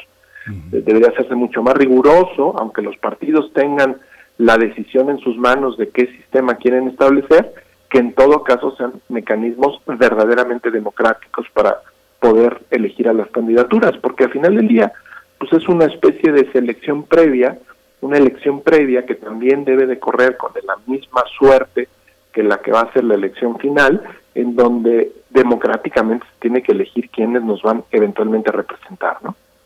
Sería muy interesante, Hugo Concha, que nos eh, compartas cómo fueron aquellas charlas eh, que tuvieron en, el, en los primeros planteamientos de este portal, esas, eh, esas charlas que eh, se dirigían a hablar, esclarecer sobre la, mm, la imparcialidad académica, sobre cómo abordar de manera equilibrada momentos tan polarizados que no por ello no se tendrían que abordar, pero pero te pregunto esto, ¿cómo fueron esas charlas y es posible hablar de la polémica sin tomar parte de ella, sin terminar siendo parte de ella? Mm, ¿Cuáles son esas eh, pues esas consideraciones que tuvieron como equipo al momento de lanzar esta iniciativa? Yo creo que usas una palabra, un término muy importante, Berenice, fíjate, eh, porque dices la imparcialidad eh, académica los académicos realmente somos imparciales? Yo creo que en términos generales no, somos ciudadanos al igual que tú, que Miguel Ángel, yo, cualquier persona que tiene sus visiones, sus opiniones a partir de sus propias experiencias en la vida, ¿no? Y tenemos nuestras ideas, nuestras posiciones claramente puestas. Ahora, como académicos tenemos una responsabilidad y esa responsabilidad, sobre todo cuando justamente tratamos temas polémicos en un contexto que además como el que vivimos tan polarizado, pues tenemos que hacer el esfuerzo por lo menos de, tratar de, establecer los distintos elementos, hechos u opiniones en caso que sea una cosa eh, que tiene que ver con planteamientos que por lo menos señalan que hay visiones encontradas y diferentes. Yo creo que en eso consiste el verdadero papel académico. Un académico, incluso cuando hace cualquier otro trabajo, no es tanto que se deslinde de su propia preferencia u opinión, sino que en todo caso, por lo menos, haga señalar así como hay esa opinión que se está defendiendo y se está argumentando el por qué, existen otras diferentes. Y de esa manera ilustras que hay un debate, más allá de la posición que en el debate tú quieras adoptar. En, ese sentido, yo sería muy, muy escéptico de, términos o de ideas como puede ser la, llamada ser objetividad de, la persona. ¿Realmente podemos ser objetivos? Yo creo que no. Esta es una larga discusión académica, además de, de autores muy famosos pues más bien somos sujetos que también estamos en un contexto determinado, pero tengamos la responsabilidad de poder señalar más o menos los elementos de, de las discusiones o de los debates en los que entramos y en ese sentido por lo menos advertimos, en este debate que se está dando, con estas ideas que se están dando, yo adopto esta posición por estos argumentos, que ya es una posición distinta a intentar decir que esta es la, la única verdad ¿no? que existe y el que está en contra de ella está fallando o es malo o es, bueno, tenemos un presidente que hace eso todas las mañanas, ¿no? O calificarlo con, de distintas maneras. Yo creo que no, yo creo que sencillamente nuestra, nuestro quehacer justamente académico y en este ejercicio o este ejercicio no está este, eh, eh, exceptuado de lo mismo, es justamente plantear el contexto y la discusión en los que se presentan los debates. No somos imparciales, no somos objetivos, eh, pero por lo menos sí tenemos esta, este deber, esta responsabilidad de intentar señalar cuáles son las otras posiciones, aunque no las compartamos. Me imagino que para el ámbito académico, para ustedes como investigadores, debe de ser un juguete precioso tener este portal, porque finalmente lo que uno observa es a partir de este portal, de los temas que han seleccionado, es toda la ceguera que voluntariamente aceptan algunos medios. No sé, me imagino cómo se organiza la planeación de los temas, cómo se priorizan unos sobre otros y me imagino que ustedes observan cómo es la agenda tan parcial, es así, de los medios. ¿Qué dejan fuera? ¿Qué dejan dentro? Cuando acabe el proceso, tal vez cuando esto sea solo un dato documental, se observará a partir de esta agenda que este, que este portal fija, quienes dejaron omisos varios de los temas, quienes los sesgaron, cómo observan la agenda de los medios y cómo observan la propia, cómo se mueve la suya y cómo observan que se mueve la, ajena. Otra, que, que, qué buenas preguntas tienen para hacer tan temprano en, e iniciando la semana, ¿eh? Pues miren, es, es de veras, es muy buena pregunta. En realidad, bueno, tenemos un conjunto de medios, ¿no? De medios de información muy distintos. Creo que en el país podemos decir, por lo menos a nivel nacional, pues que sí tenemos una enorme pluralidad de medios. Y efectivamente, lo que todavía yo creo que no avanzamos es que los medios hagan también este ejercicio ligado con la pregunta anterior de reconocer de manera explícita y abierta la ideología o la posición eh, que, decide por, por, por, las, por las razones que sean adoptar, ¿no? En otros países podemos perfectamente ver cuando un medio es de corte liberal, es de corte conservador, es de corte progresista, es radical, es y esto es una cosa que en México todavía no aprendemos a, definir con toda claridad. Que un medio sea consciente y lo suficientemente responsable para decir nosotros pensamos y estamos de acuerdo con las posiciones eh, conservadoras o de una agenda eh, de democracia cristiana o de una agenda la que sea, ¿me explico? Yo creo que eso tendría que ser una evolución también de la propia pluralidad y de una responsabilidad frente a los lectores o al auditorio de cada uno de los medios. Hoy todavía yo creo que no tenemos esto y los medios siguen jugando esta, este papel como si los medios, hablando de esa objetividad que me preguntaban, yo creo que todavía tenemos mucha simulación en el sentido de que los medios cubren todo y en todo momento. Y sabemos perfectamente bien que no es así, que atrás de los medios, particularmente de los medios eh, bueno, iba a decir de los privados, pero creo que los públicos también en otro sentido tienen lo suyo, adoptan agendas que son más afines a lo que a lo que quieren. Muchos medios además forman parte de corporativos empresariales que tienen muchos otros intereses en el país, no solo sus noticieros o sus periódicos. Y entonces lo que hacen todo el tiempo es estar defendiendo sus intereses. Siempre tienen, o muchos de los grandes medios de comunicación en México, tienen esta, esta idea de querer sentirse cerca de los tomadores de decisión, de la clase política. Entonces lo que te encuentras es que muchas veces mucha autocensura por parte de los medios de no tocar, de no criticar, de no hablar mal de ciertos personajes. Nosotros qué hacemos frente a esta realidad que se da en los medios de comunicación? Bueno, tratamos de, explorar eh, la cobertura no de uno ni de dos, sino de todos, y con esa forma, pues tratar de, con esa pluralidad que sí existe, lo, el tema que no es tratado por uno, pues será tratado por otro, o el énfasis que no le da un medio, lo, dará otro. Eh, normalmente, por eso, eh, cuando hablamos de que las decisiones relevantes, que es una forma también de escaparnos al detalle, porque estamos hablando de las grandes decisiones que toma el INE y el tribunal. Estas siempre son tratadas por los medios, con mayor, con menor énfasis, desde una posición, una perspectiva o desde otra.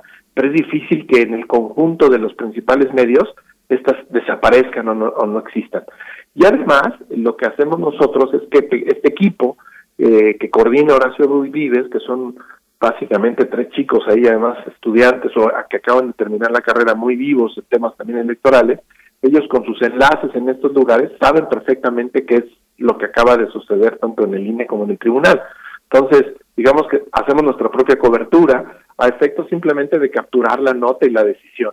Es decir, algo importante que decía el INE o el tribunal realmente pasa desapercibido, escondido como fantasma en los medios de comunicación. Yo creo que no, yo creo que más bien pasan con coberturas distintas, símiles, y eso es suficiente para que nosotros lo tomemos. Nosotros no nos vamos a alinear con las posiciones de un medio en particular, sino que a partir de, de, que captamos esas decisiones, ese acuerdo, esa sentencia, haremos nuestro propio análisis, ¿no?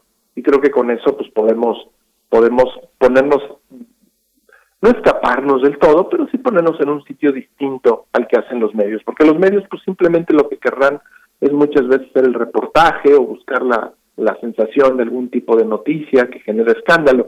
Y nosotros pues no queremos eso, no queremos ni ser simplemente las herramientas de, de divulgación, entre comillas otra vez, objetivas, ni queremos tampoco darle preeminencia a algo que causa alarma o escándalo. Nosotros queremos saber cuáles son todas las decisiones que van conformando una elección, porque como les decía hace rato también, cada elección está cargada con decisiones, con decisiones muy importantes que al final del día, cuando voltemos a ver lo que sucedió en el 2021, podremos entender estas decisiones que cargaron o llevaron a la elección a cierto nivel. El esfuerzo del INE por, por, por, por mantener y aplicar las leyes, o el tribunal que eventualmente pudo haber estado tomando una serie de decisiones que iban de la mano de lo que quería el gobierno en turno, o cosas de ese tipo que finalmente van a caracterizar a nuestra elección. Ya veremos nosotros al final de este ejercicio, con los distintos análisis que hagamos, podamos también tener alguna otra actividad académica distinta que pueda ser de evaluación o que pueda ser una publicación justamente que caracterice cómo fue la elección del 2021, ¿verdad?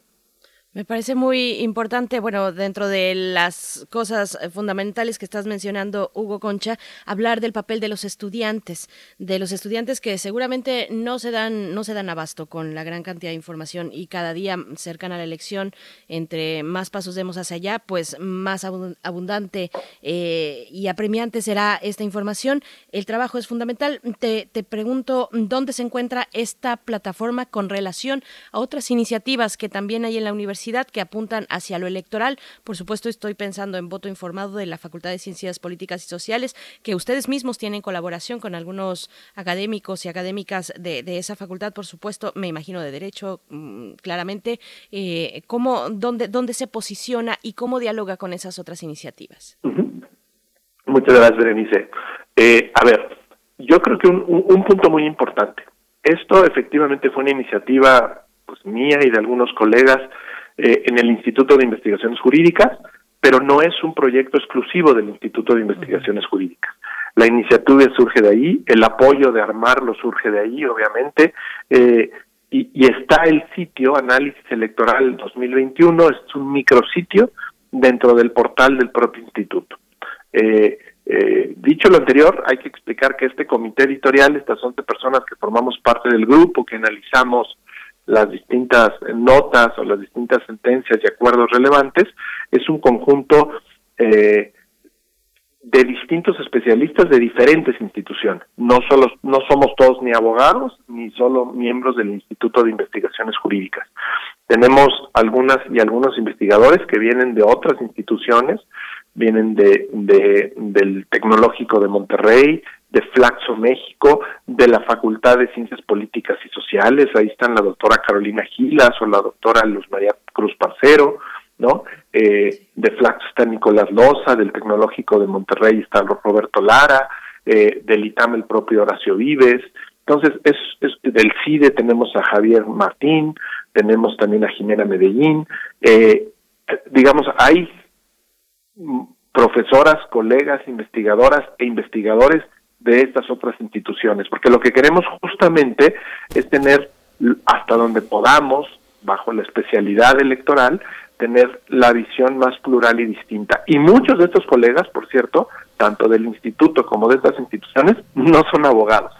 Es cierto que el derecho electoral es clave porque es tanto las sentencias del tribunal como los acuerdos del INE lo que buscan es aplicar la ley. Pero digamos que la materia electoral, el tema de la democracia, de los sistemas electorales, de los sistemas de partidos, son materias que están tratadas en el derecho y por los especialistas de derecho electoral, pero también por los politólogos y las politólogas. Entonces, eh, la doctora Flavia Freidenberg o la doctora Carolina Gilas forman parte de una red muy importante de politólogas, ¿no? Entonces, ellas son politólogas, la doctora María Marván es socióloga. Entonces, eh, tenemos visiones, sí me atrevo a decir, que ayudan a darle pluralidad y que no sea nada más un tema ni, ni, de, ni solo de abogados, ni solo de, de una institución, ¿no? En eso sí intentamos tener esta, esta, este abanico, creo que es una buena palabra, eh, que nos den ojos y miradas distintas a este fenómeno. ¿Cómo dialoga esta plataforma con otras? Bueno, yo creo que cada una de los distintos proyectos de las distintas plataformas tiene un objetivo particular. El voto informado, que es un proyecto precioso, además la Facultad de Ciencias Políticas, cada año que nosotros tenemos un proyecto, ellos tienen otro también muy interesante. Eh, el- este año el, el- el- el voto informado, pues lo que busca es también ayudar a la gente que conozca muy bien a sus distintos representantes, ¿no? Para que efectivamente sepan por quién están votando cuando salimos el 6 de junio. Entonces, eso más, eh, yo creo que no, no se pelea en nada con una información distinta, que es el saber qué se está decidiendo. Nosotros, más que querer influir directamente en el voto, queremos que se sepa, ¿no? Eh, a veces el presidente consejero del Instituto Nacional Electoral utiliza esta, esta frase, elevar el nivel de exigencia de las autoridades. Queremos eso, como ciudadanía, que las autoridades electorales sepan que estamos viendo lo que deciden y lo que hacen, que sabemos y que los estamos viendo a efecto de que hagan, pues hasta en la, en la medida de sus posibilidades, lo mejor que puedan sus trabajos, ¿no? Que, que, que, que para eso están y para eso es muy importante que estén. Nosotros queremos que se transparente eso para justamente eh, constituir una especie de evaluación, se puede decir, del desempeño de estas instituciones, ¿no? Esta, este proyecto ha sido muy bien acogido por el Instituto Nacional Electoral, ¿no? Eh, inmediatamente abrió sus puertas para estarnos dando el apoyo y la información que necesitamos. Con el Tribunal Electoral no, no tenemos el mismo nivel todavía de apoyo, apertura, pero tenemos suficiente para obtener esto y esperemos que en días próximos este sea todavía también mucho mejor, ¿no? Pues qué emocionante. Muchísimas gracias, eh, Hugo Concha Cantú. Tenemos además algo que es nuestro, ese foro de discusión que tenemos que llenar, 500 palabras, que no sean ofensivas, que sean respetuosas, que traten de aportar a la discusión. Así que hay que enriquecer este foro que está en la propia página. Muchas gracias por esta mañana, eh, maestro Hugo Concha Cantú.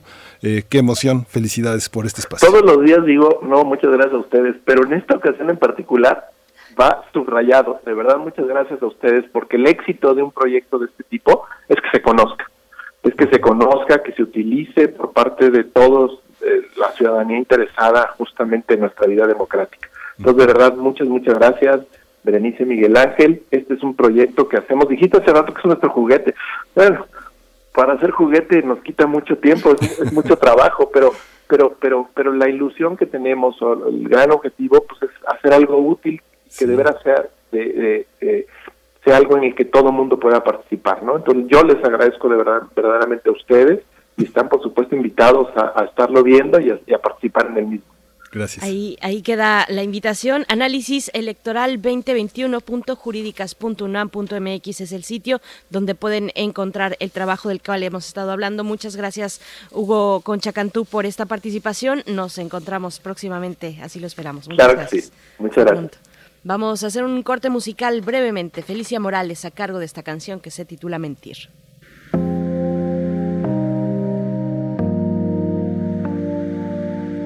Tanto tiempo mentí,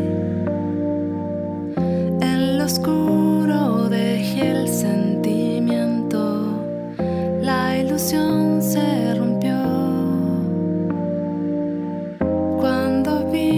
lo que eras por dentro,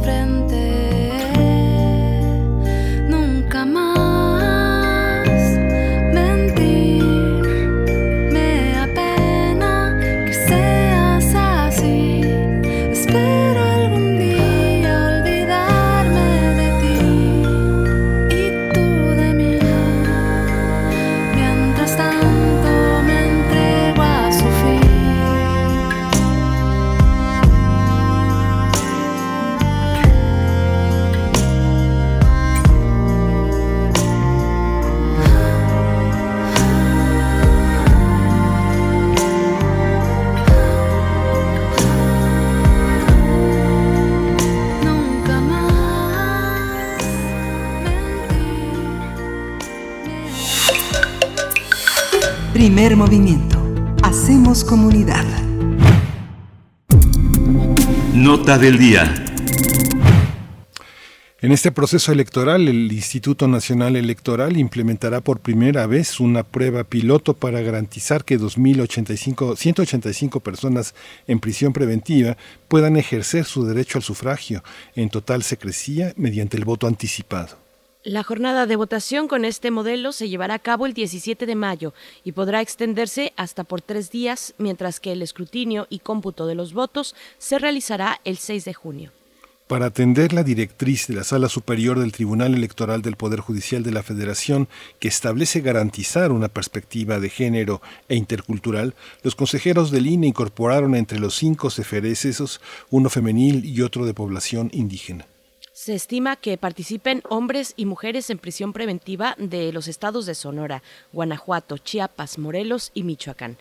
Los centros federales de readaptación social de esos cinco estados donde se llevará a cabo este ejercicio son el 11, el 12, el 15, el 16 y el 17. El INE destacó que se trata de un momento histórico y un reto tanto para las autoridades electorales como para las penitenciarías, ya que en todo el país existen 90.000 personas, 84.000 hombres y 6.000 mujeres susceptibles a tener el derecho al voto. En este sentido, diversas organizaciones de la sociedad civil, le pidieron a la Secretaría de Seguridad y Protección Ciudadana y al INE que les autoricen el ingreso como observadores de la jornada electoral en estos ceferezos. Tendremos una conversación sobre la petición de algunas ONGs para que haya observadores electorales en la votación piloto en prisiones. Este día nos acompaña Rogelio Salgado, él coordina la investigación en el Centro de Estudios y Acción por la Justicia Social y en el Observatorio de Elecciones y Derechos Políticos en Prisión. Bienvenido, Rogelio Salgado, muchas gracias por estar aquí en Primer Movimiento. ¿Qué tal, Berenice Miguel Ángel? Muy buenos días y pues muchas gracias por el espacio. Gracias, Rogelio Salgado, un gusto, gracias por estar aquí. Pues, ¿cómo se plantea la observación ciudadana frente a un ejercicio, un eh, modelo piloto como este que está próximo a suceder? Pues bien, eh, nosotros como organizaciones, eh, por, eh, desde SEA Justicia Social, eh, pues organizamos un observatorio electoral, se llama Libres para Elegir, Observatorio de Elecciones y Derechos Políticos en Prisión, que justamente está orientado a eh, dar seguimiento a este pues, hecho histórico eh, y en el cual participaremos no solo nosotros, sino otras cinco organizaciones.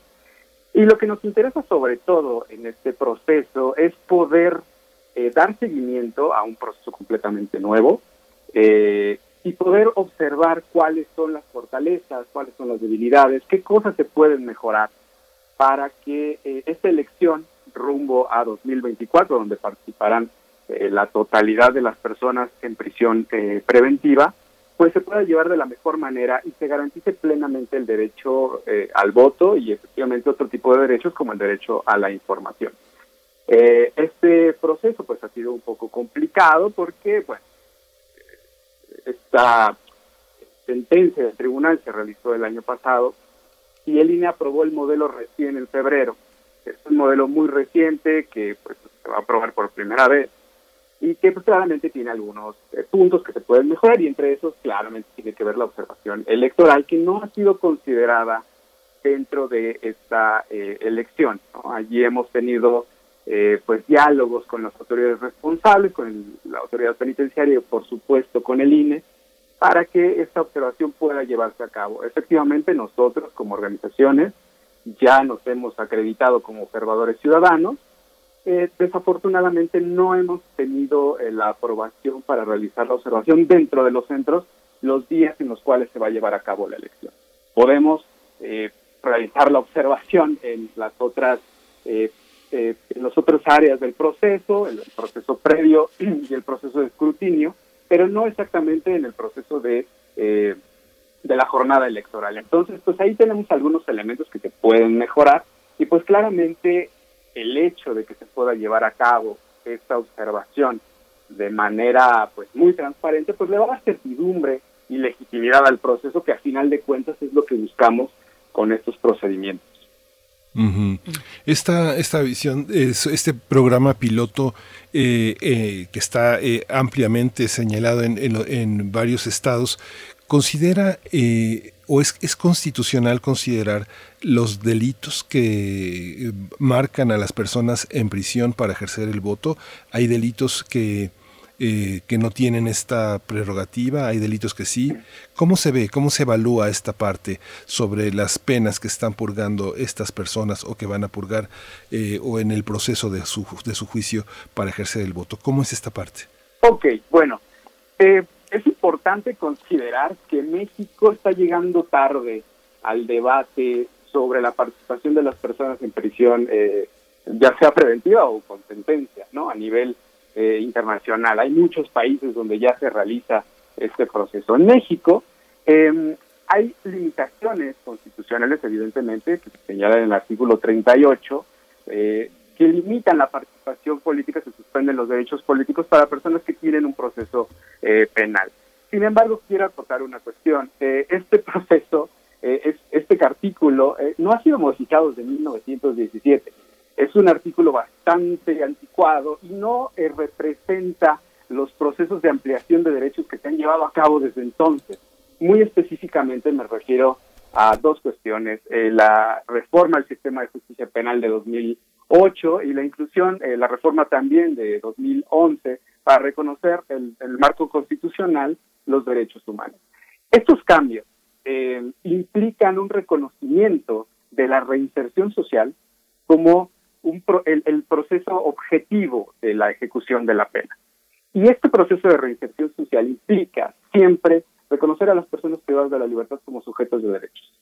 Entonces, eh, estas limitaciones que se pueden encontrar y que están estaban eh, limitadas a todos los delitos, es decir, todos los delitos previamente no podían eh, participar. Este año no, la distinción no tiene que ver con el tipo de delitos que se comete, sino más bien con la acreditación o no de la responsabilidad penal en la comisión del delito. ¿Qué quiero decir?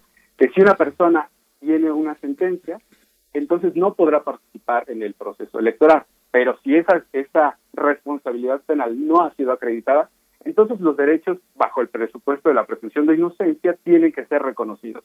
Todos, ¿no? Entonces no importa la distinción eh, del delito que se, que se haya cometido.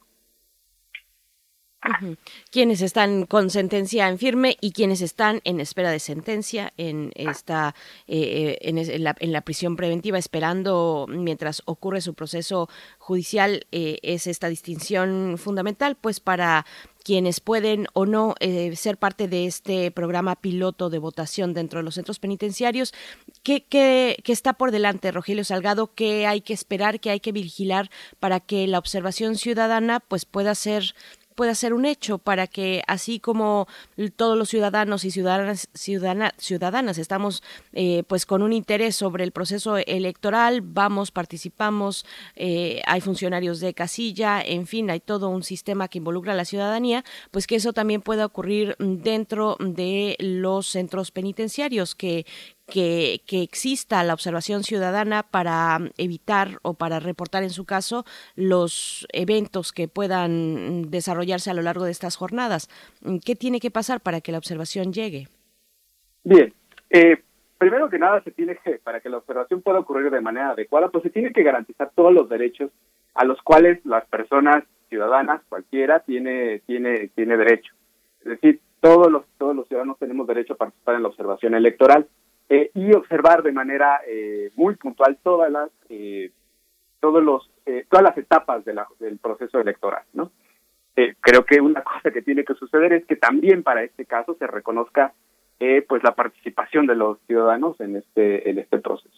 Qué es lo que hay que observar bien me parece que dado que es un proceso completamente nuevo hay que partir de los principios más básicos y creo que el más importante en este caso es que de verdad se garantice el acceso al voto eh, informado y libre a las personas que van a participar en este proceso.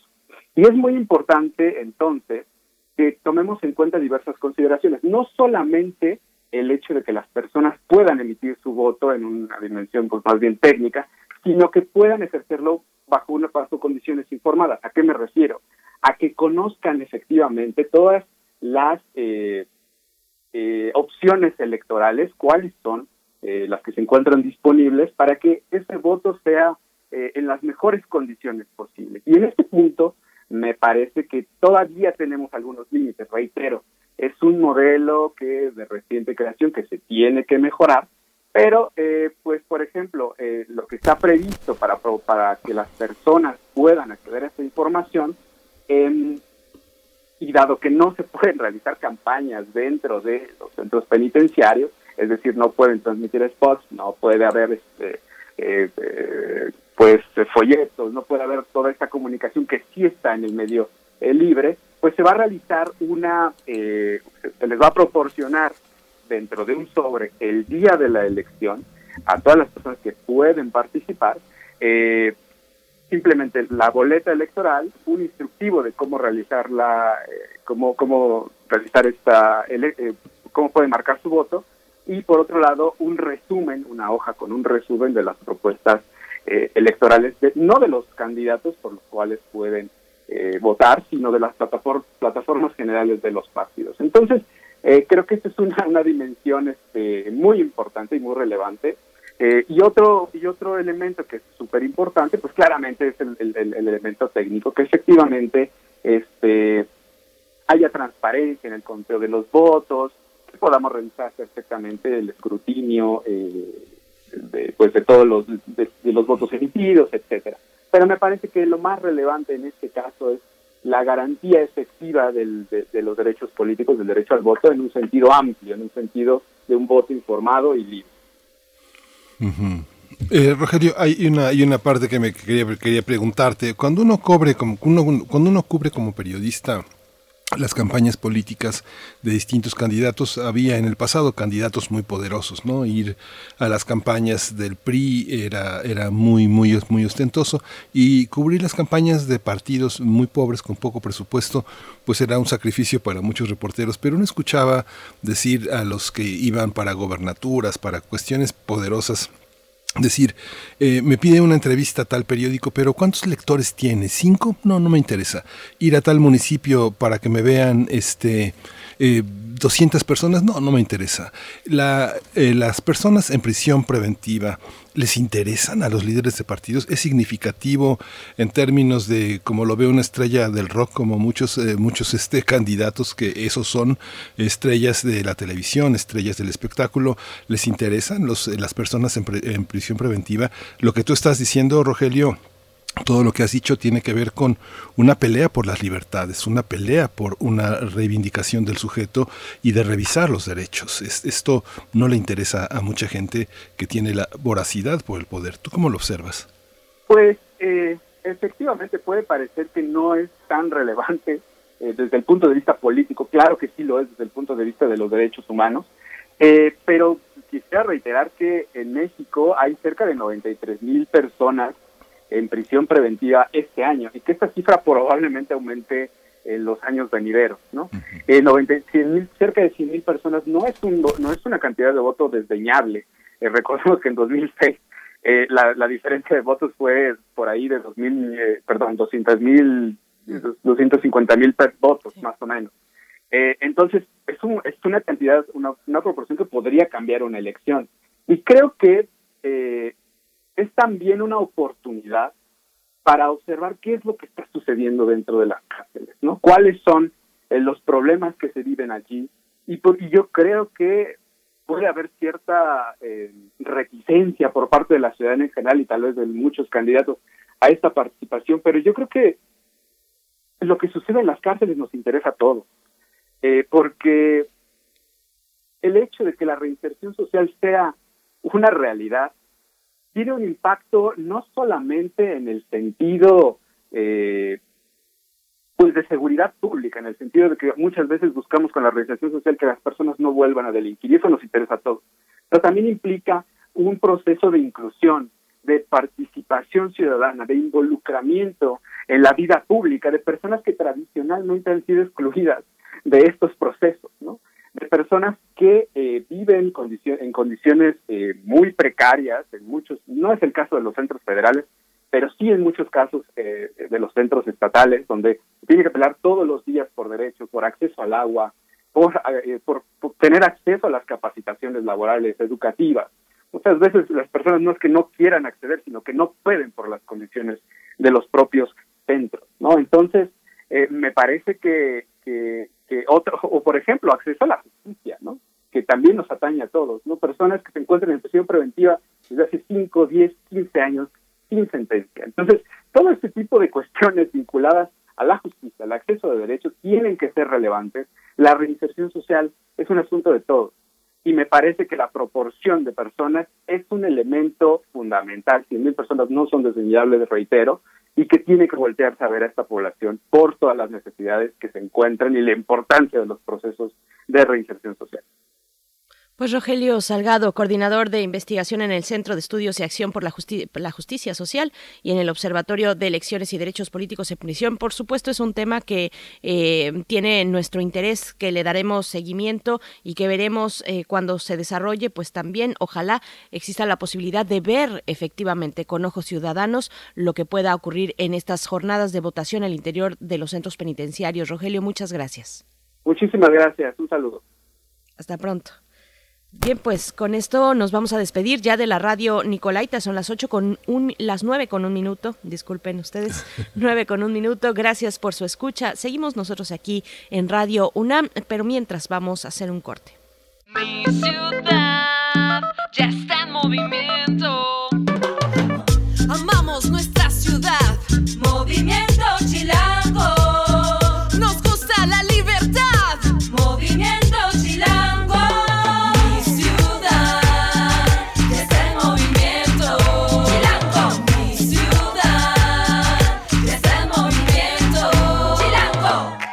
Candidatos locales Ciudad de México. Movimiento Ciudadano. En México, el sol sale para todos. Buscando el bienestar de la gente. En el PRD creemos que las decisiones deben ser de todas y todos los mexicanos y no de una sola persona. Porque queremos que todas y todos vivan mejor. Impulsamos apoyos económicos para que se superen los más necesitados y no para pedirles su voto. Exigiendo servicios de calidad en educación, salud y vivienda. Eso es un México más justo y con la participación de todas y todos podemos hacerlo. El sol sale para todos. PRD. ¿Dónde la dejé? Justo ahora que son las elecciones más grandes de la historia y que como la mayoría decidí salir a votar. ¿Dónde la dejé? ¿Ma? Ah, hija, extravié mi INE y no sé qué hacer. Tranquila, aún estás a tiempo de sacar una reimpresión idéntica. Es muy sencillo. Puedes hacerlo hasta el 25 de mayo. ¡Qué alivio! ¡Mi cubrebocas! ¿Ma? Voy por mi reimpresión y el 6 de junio voto. Tienes hasta el 25 de mayo. El 6 de junio, el voto sale y vale. INE. Sabemos que el tema de la violencia de género está imbrincada en una serie de construcciones culturales que suponen que las mujeres como colectivo son precisamente inferiores a los hombres y que la violencia eh, se da como una forma de control, como una manera de someter a las mujeres pues la necesidad de repensar el asunto de la gordura en el marco de nuestros contextos hacen que surjan perspectivas críticas contra la gordura y contra la exclusión y lo que eso significa. Lleva contigo los temas que están cambiando el mundo. Escuchar Y escucharnos. Construyendo igualdad. Un programa de Radio UNAM y el Centro de Investigaciones y Estudios de Género. Entra a www.radiopodcast.unam.mx y encuentra las seis temporadas. Radio UNAM. Experiencia sonora. Las mexicanas y mexicanos, ¿creemos en la democracia? ¿Participamos? Pienso que sí. Por eso yo iré a votar, porque tengo un motivo muy grande, porque amo mi país, vivo y trabajo aquí. ¿Te das cuenta de que nunca somos tan iguales ni tan libres como cuando estamos solos frente a la boleta? El 6 de junio toma tu INE, tu cubrebocas y únete a los millones de mexicanas y mexicanos que creemos que nuestra libertad es más importante que cualquier diferencia. Vota. Votar es seguro. INE. Hoy las y los mexicanos tienen dos opciones. El partido en el gobierno que prometía esperanza, crecimiento y estabilidad, pero solo miente. O ser parte del equipo que se unió para defender a México de la destrucción de Morena. No tires tu voto a la basura. Úsalo para detener la destrucción de México. Vota por la coalición. Va por México. Ponle un alto a Morena y a la destrucción de México. Vota PAN. Candidatos a diputados federales de la coalición Va por México. La vacunación en México está avanzando. Cada día son más las doctoras, enfermeros y adultos mayores que ya se protegieron contra el COVID-19. Y en Morena donaremos la mitad de nuestro presupuesto para la compra de más vacunas. Ya entregamos los primeros 50 millones de pesos para que las vacunas sigan llegando de forma gratuita a todo el país. Porque la salud es un derecho, no un privilegio. Morena, la esperanza de México. Síguenos en redes sociales. Encuéntranos en Facebook como Primer Movimiento y en Twitter como arroba PMovimiento. Hagamos comunidad.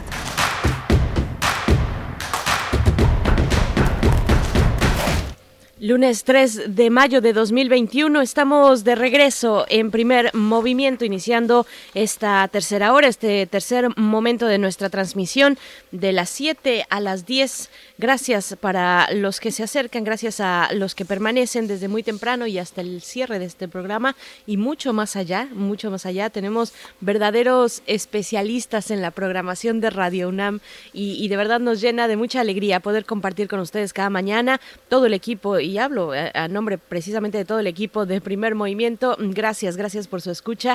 Saludo a mi compañero Miguel Ángel Quemain. Pues aquí seguimos, Miguel Ángel, después de una hora muy interesante sobre ángulos diversos acerca del proceso electoral que está en curso en nuestro país. Sí, fundamentalmente esta, este aspecto que tiene que ver con comprender, entender en qué consisten todas las fuerzas políticas en juego, todo lo que se, todo lo que está en juego en esta elección, que estamos a unos cuantos días, a poquito más de un mes de que se concrete este, de ese largo proceso que empezó en 2018, esta campaña esta fuerza de una gran parte de la ciudadanía, unas indecisas, unas arrepentidas, otros que se han sumado a esta fuerza eh, en contra de la corrupción, en favor de un cambio y, y, la, y las op opciones que ofrecen otros partidos como el PRI, como el PAN, como el PRD, como Movimiento Ciudadano, como el PES, con sus spots tan lúcidos, tan inteligentes, tan iluminadores, que muestran el contenido que tienen los partidos en esta contienda. Nuestra universidad ha ofrecido una oportunidad de pensar con la plataforma Análisis Electoral 2021 qué es lo que está en puerta desde el punto de vista más trascendente, desde el punto de vista del derecho y ahora con la intervención de Rogelio Salgado, la observación electoral ante la eh, votación piloto para las personas que tienen prisión preventiva, que en el fondo es un alegato sobre la defensa de los derechos humanos, eh, eh, el tratar de que todo sea mucho más incluyente y mucho más, mucho más meditado, mucho más pensado. Sí, tiene, tiene un fondo, un fondo muy profundo. Este simulacro, esta votación piloto en centros penitenciarios, es pensar también en ese breve momento, pero significativo, en el que el ciudadano está frente a la boleta y puede marcar, mmm, ojalá sea de manera libre, eh, ojalá en todas, sin importar las condiciones, en todos eh, los momentos en los que se cruza una boleta electoral, sea de manera libre, pero acá, bueno, cuando se habla de centros penitenciarios, pues se encuentran las personas eh, naturalmente en privación de libertad. Entonces, bueno, es algo que, por supuesto, es, eh, me parece que para que sea exitoso tiene que haber eh, en, el, en, el primer, en la primera línea tiene que haber eh, observación de muchos actores de la sociedad para que esa privación de libertad no se traduzca en una eh, en obstáculos para ejercer libremente el voto. La libertad está detrás, por supuesto, y como lo mencionas, los derechos humanos en una gran profundidad, en un gra una mirada de mucho alcance en lo que pueda darse, al menos en el planteamiento de este simulacro de votación, la votación piloto en centros penitenciarios. Pues díganos ustedes también sus comentarios, qué opinan respecto a ejercicios como este. Ahí están nuestras redes sociales. Y para, para esta hora, después de la poesía necesaria que yo tengo el gusto de compartir con ustedes, vamos a tener en la mesa del día la conversación con dos expertas sobre medio ambiente, sobre cuestiones eh, eh, del medio ambiente y de la sociedad también y las instituciones.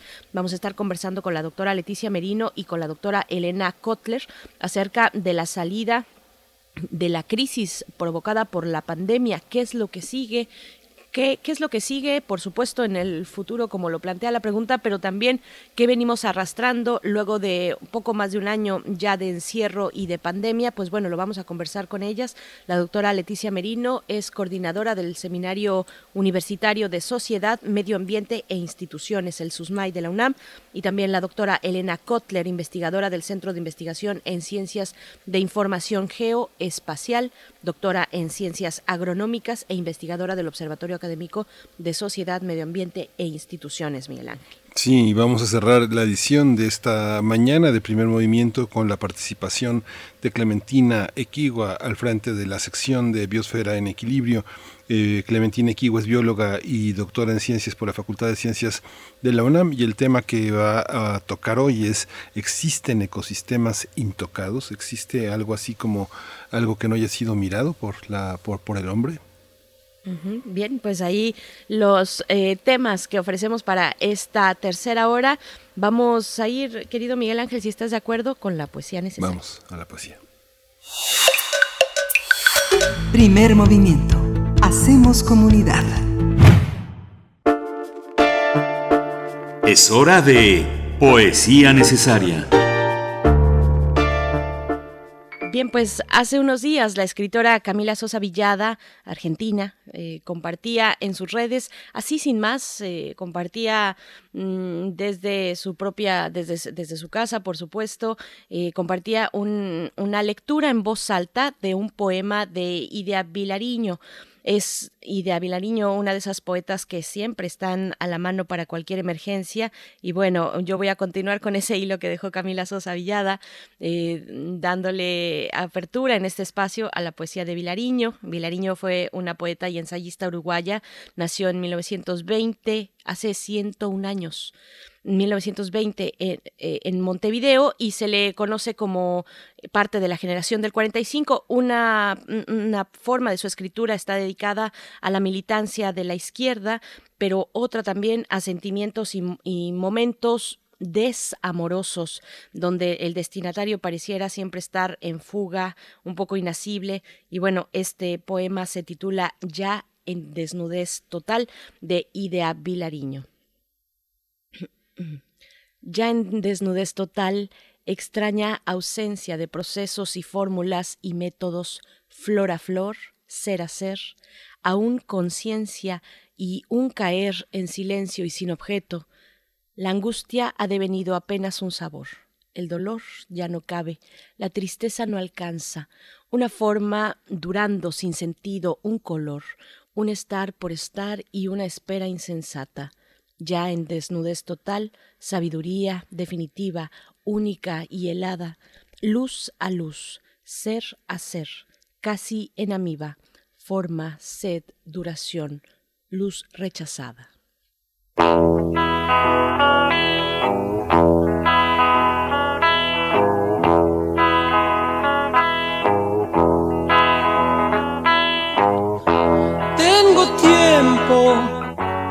Saber si lo que sueño concluye en algo. No te apures, ya más loco, porque es entonces cuando las horas bajan.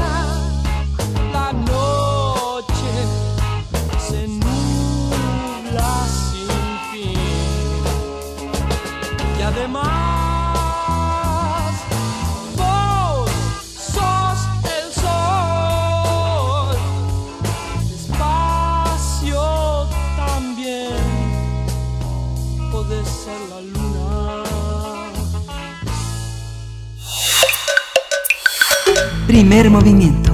Hacemos comunidad. La mesa del día. Además de sus efectos en la salud o en la economía mundial, la pandemia de COVID-19 visibilizó más que nunca una profunda desigualdad, la destrucción de los ecosistemas, el desmantelamiento de las instituciones públicas, el despojo continuo en territorios rurales, entre muchos otros problemas. Por ello, el Seminario Universitario de Sociedad, Medio Ambiente e Instituciones realiza desde el pasado 15 de abril el conversatorio titulado A 12 meses de la emergencia, ¿cómo avanzamos para construir una nueva normalidad justa y equitativa?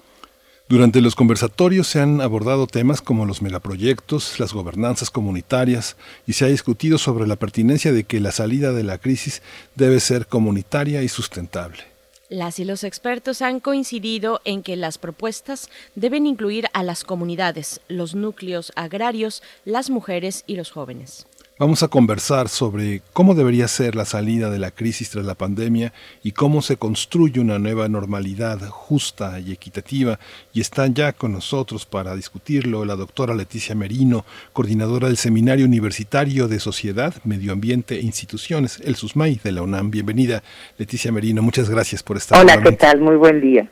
Gracias, doctora Leticia Merino. Por mi parte, yo presento a la doctora Elena Kotler. Ella es investigadora del Centro, mm, Geo, del Centro de Investigación en Ciencias de Información Geoespacial, doctora en Ciencias Agronómicas e investigadora del Observatorio Académico de Sociedad, Medio Ambiente e Instituciones. Doctora Kotler, Elena Kotler, gracias, gracias por esta mañana. Buenos días. Gracias, buenos días.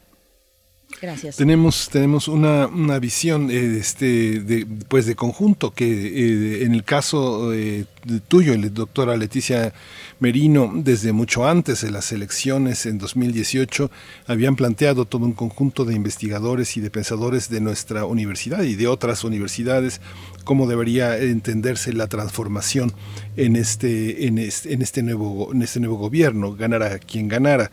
¿Cómo observas eh, la relación, la ecuación entre la pandemia y los proyectos que se discutieron y el proyecto que ganó, el de Morena, el de López Obrador? ¿Cómo ha sido esta ecuación frente a la, a la pandemia? Bueno, este quizás va a sonar muy fuerte lo que diga, pero yo creo que no hay eh, una valoración, una, una evaluación correcta de, de lo ambiental en la política de estos ya casi tres años del, del nuevo gobierno, digamos, se, se reduce en gran medida al, al gran programa de reforestación masiva que tienen a Sembrando Vida, pero, pero otros temas, digamos, eh, sobre todo la, el control, la regulación, la vigilancia, la sanción de los megaproyectos ha sido algo desatendido. Y, y algo que, que eh, de hecho, estos seminarios iniciaron el año pasado de la pandemia, del impacto de la pandemia, y lo que veíamos es que la apuesta de México y de muchos gobiernos de América Latina, la mayoría, con la excepción eh, de Uruguay, eh, apostaron desde hace más de 30 años el crecimiento económico en agricultura eh, industrial, en agricultura extensiva, eh, pues más bien intensificación de la agricultura, eh, recorriendo a un alto, recurriendo a un alto uso de químicos, eh, de agrotóxicos, digamos, Elena es especialista en, esto y lo ha, lo ha estudiado, y también a, a proyectos extractivos propiamente dichos, eh, pues clara la apuesta por la extracción de petróleo, pero también eh, a proyectos mineros. Y creo que lo que se ha visto durante la crisis es que como respuesta a la caída de la, de la economía se apuesta a más proyectos extractivos, digamos, no en balde la agricultura es el, el sector, y cuando hablamos de agricultura hay que distinguir en, en buena medida entre agricultura campesina, campesinos medios y, medio, y eh, medios y pequeños y agricultura industrial se ha apostado más a esto es el único sector cuyo cuya aportación al PIB no cae y a más minería y se insiste en en más minería se habla incluso de minería sustentable y durante la pandemia al tiempo que la población eh, ha visto reducirse drásticamente sus impuestos las ganancias por ejemplo de Grupo México durante la pandemia se han incrementado en 50% y las empresas mineras apuestan con que la salida de la crisis económica es más extractivismo a pesar de que este que tiene impactos eh, tremendos en los ecosistemas, en los que algunos llaman el capital natural, que se está agotando, se está deteriorando muy rápidamente y eh, que tiene impactos muy fuertes en la salud humana. Entonces vemos que, que la apuesta por el extractivismo, la apuesta que América Latina y México sigan siendo productores de maderas prim- eh, de materias primas, de commodities, eh, genera más desigualdad, genera más pobreza y genera un deterioro ambiental del que sufren eh, más fuertemente eh, los más pobres. Entonces, eh, creo que la pandemia, que es en gran medida resultado de, de deterioro ambiental, de destruir el hábitat de, de especies, pues estas condiciones tienden a, a recrudecerse, por lo menos en México y en, y en la región, en América Latina. Nos lo señalaban expertos de CEPAL, nos eh, señalaban expertos de FAO, este, investigadores y, y activistas de distintas organizaciones y universidades. Ajá. Ahora nuevamente, nuevamente se enfrentan ustedes como investigadores que están, eh, que van de la mano con muchas personas, con proyectos in situ, este, protectores de los bosques, defensores del agua, eh, este, eh, eh, ¿cómo enfrentan esta elección, doctora Elena Kotler? El federalismo es una salida al- a los proyectos que ustedes han defendido desde siempre, desde sus inicios como, como investigadores, como académicos en defensa de la tierra, en defensa de los derechos humanos, de la libertad de expresión, de toda esta sustentabilidad que desde sus primeros trabajos está presente. ¿Es- ¿El federalismo es una salida a un gobierno único?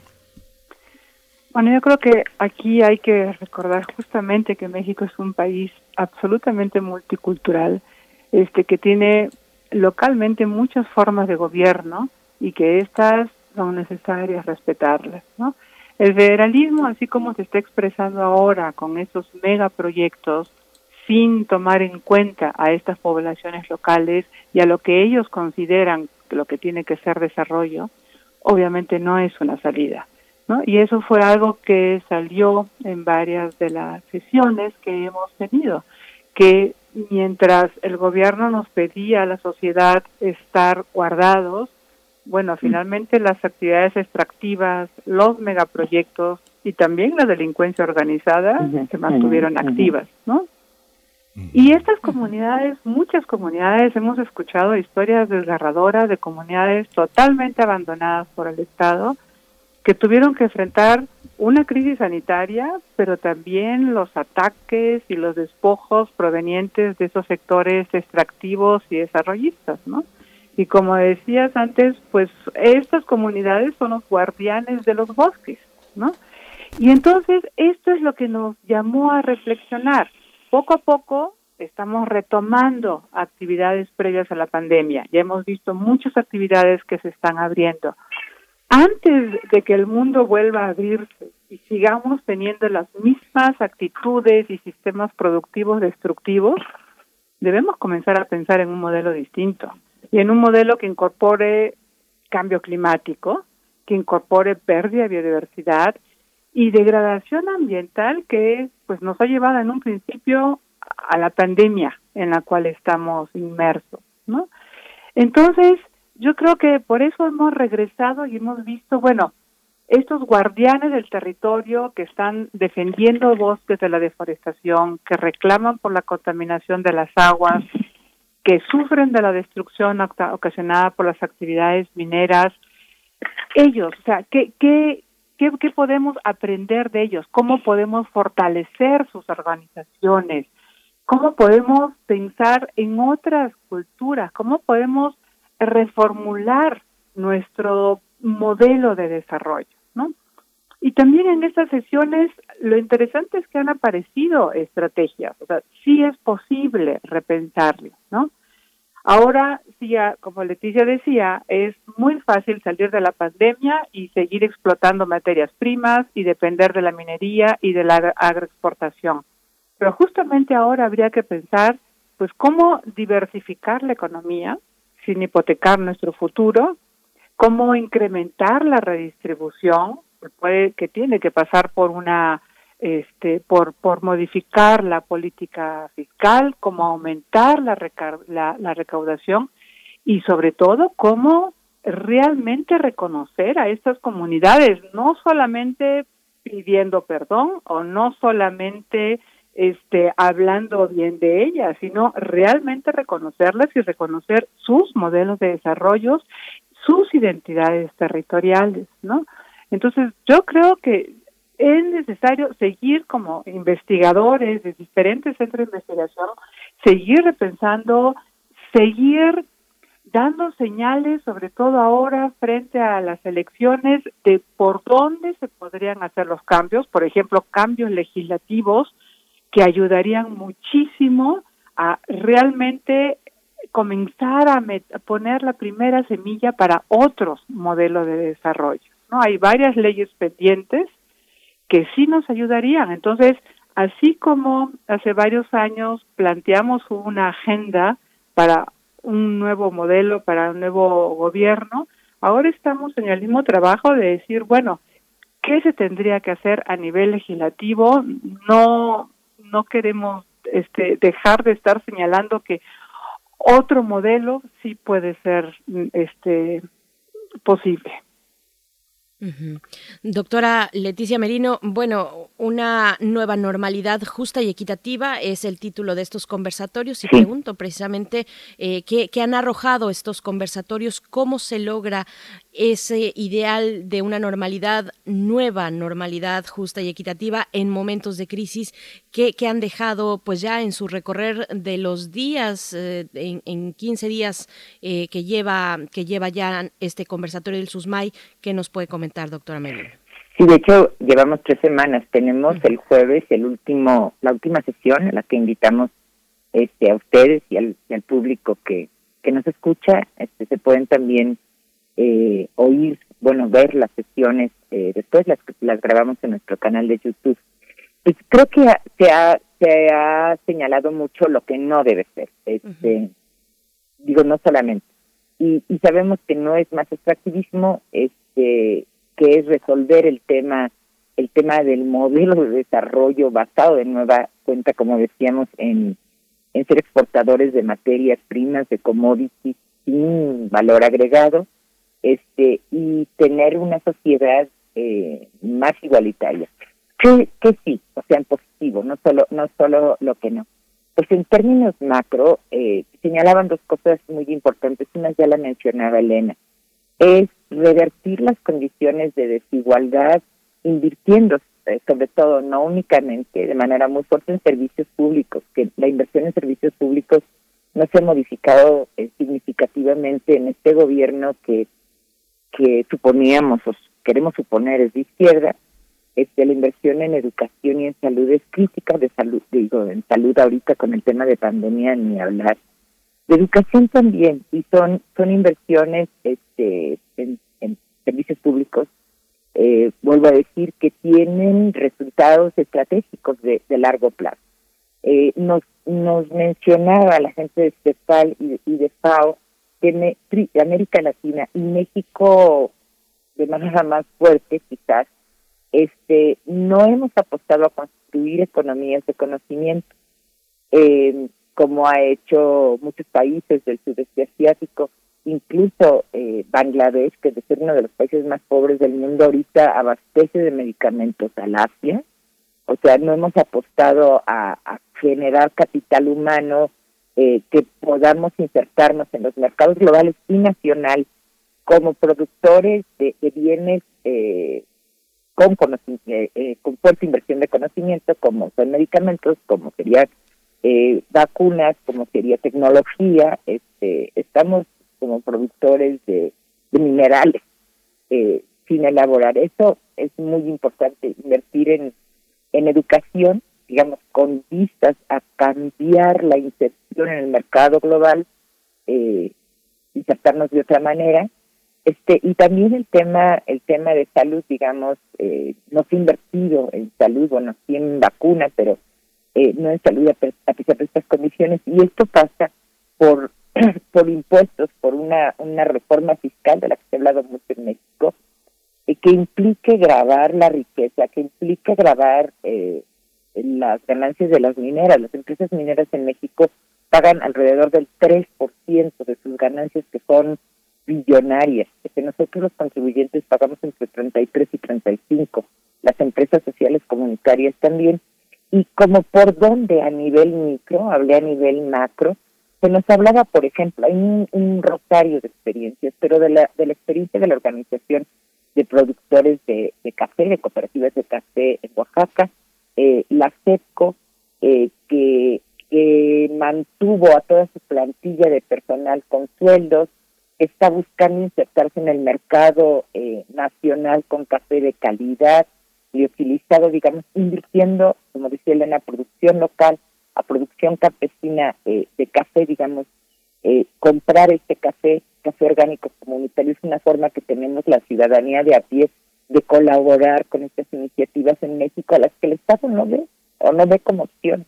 O sea, se apuesta a subsidios individualizados, no a grupos organizados, no a comunidades organizadas, esto las debilita, pero decía, con recursos internacionales como ha podido, eh, la CEPCO ahora vende café soluble, liofilizado, y tienen muchísimos problemas, incluso en las tiendas de gobierno, de competir con Nestlé, porque Nestlé tiene acaparado el producto, aunque el producto de CEPCO es de mayor calidad, es sustentable, es café de sombra, que no que no deforesta, este, es orgánico y tiene precios competitivos. Entonces creo que que este tipo de economías regionales, este, y no es café en bruto, como los minerales se exportan en bruto, es café eh, ya con un valor agregado, envasado, soluble, porque se ve que, que la mayor parte de las familias consumen el café soluble, desde hace mucho tiempo eh, venden café en grano, café molido, este, digamos, si lo mismo vemos en producción forestal y si, hubiera inversión pública en esto, podríamos tratar de tener proyectos hasta hasta de aguacate en, en sistemas agroforestales, no como sucede actualmente, una producción que, compite con los bosques y que está cada vez más controlada por el crimen.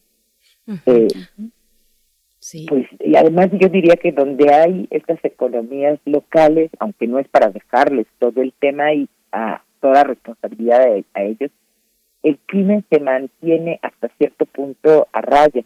Vimos también en los seminarios que donde hay organización comunitaria, la pandemia ha sido mucho menor porque la gente se, hace, se, han encerrado, han estado produciendo alimentos.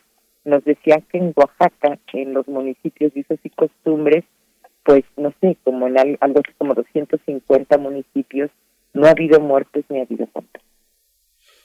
Mm, doctora Kotler, eh, ¿es, ¿es posible una, una salida sustentable? ¿Cómo? ¿Cómo, ¿Cómo abordarla?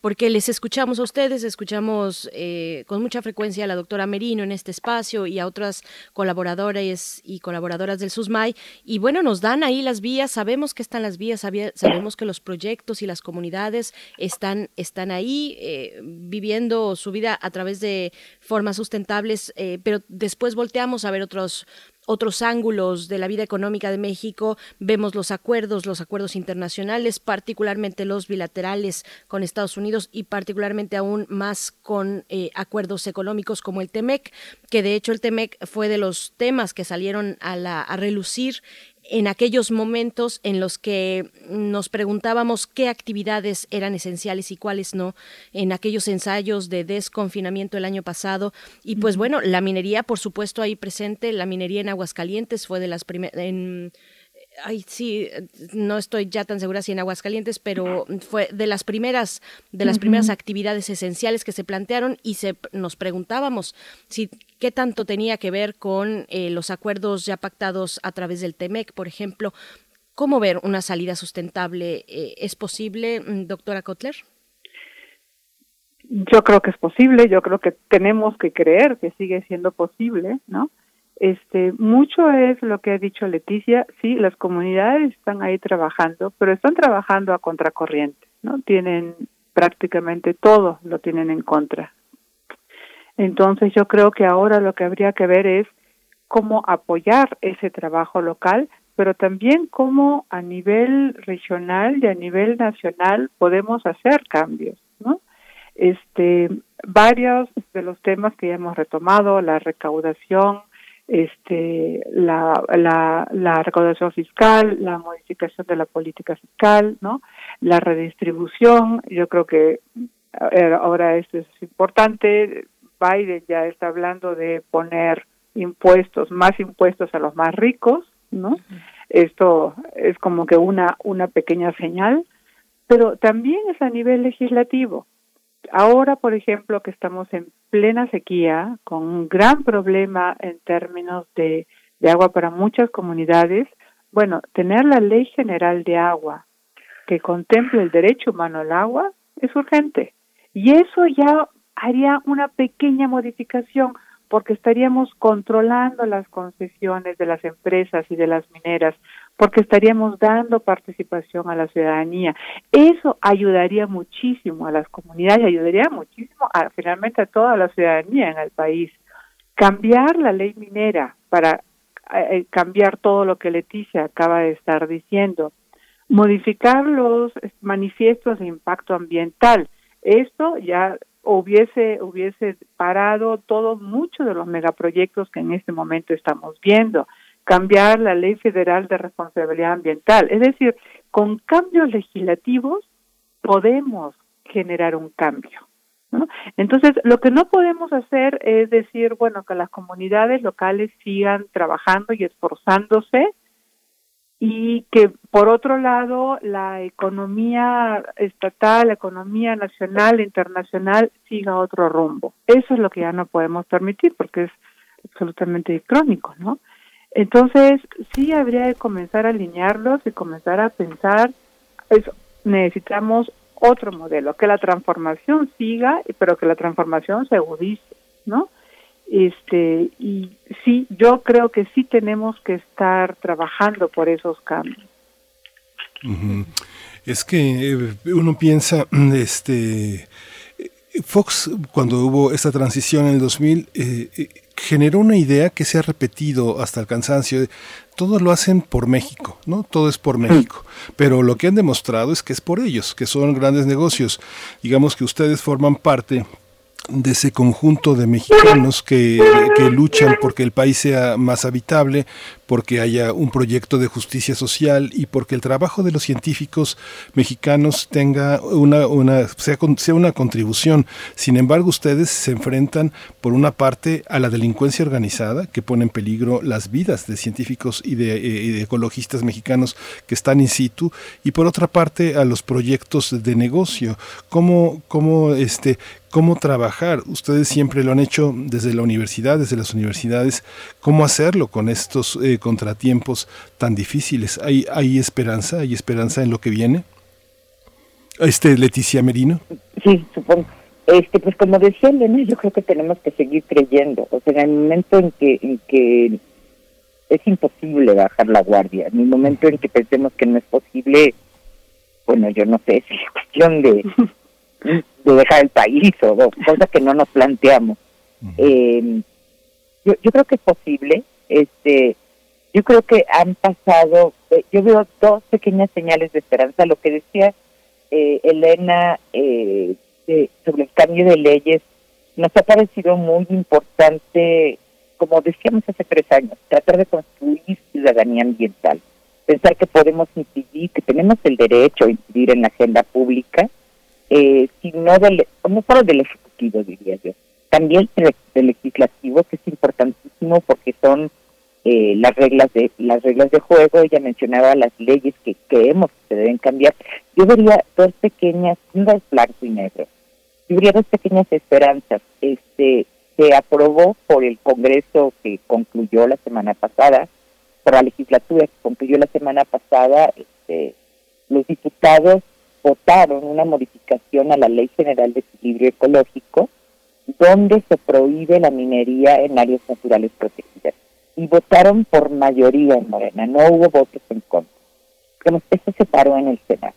Pero tuvo, tuvo mm, pues visibilidad pública esto, digamos, hay minería en 74 áreas naturales protegidas del país y en 11 de ellas hay sitios que Semarnat misma clasifica como de desastre ambiental en las ANPs, no solo por las ANPs en sí mismas, esto es importante, sino porque si si no si sucede sobre las ANPs, pues en el resto del territorio que nos podemos esperar. Este, entonces yo vimos, vimos muy bien que los, los diputados tuvieran esta sensibilidad. Otra pequeña o importante eh, medida en la legislatura pasada, en el Congreso, este, fue la aprobación, también se quedó en el Senado, de la ley de consulta indígena. Que si pasa la ley de consulta indígena, eh, si se pone un mecanismo de consulta este basado en el consentimiento previo, libre y informado, es de acuerdo con, con los tratados internacionales que México ha firmado, 169 de la OIT, Declaración de Naciones Unidas sobre Derechos de los Pueblos Indígenas. Si esto pasara, pues también es otra forma de, de detener el avance avasallador y, y impune de los de los grandes proyectos. Este también quedó en el Senado, pero creemos que es importante que esto se retome, digamos, hubo voluntad de los diputados. Eh, y esta voluntad de los diputados pues es respuesta a las exigencias ciudadanas.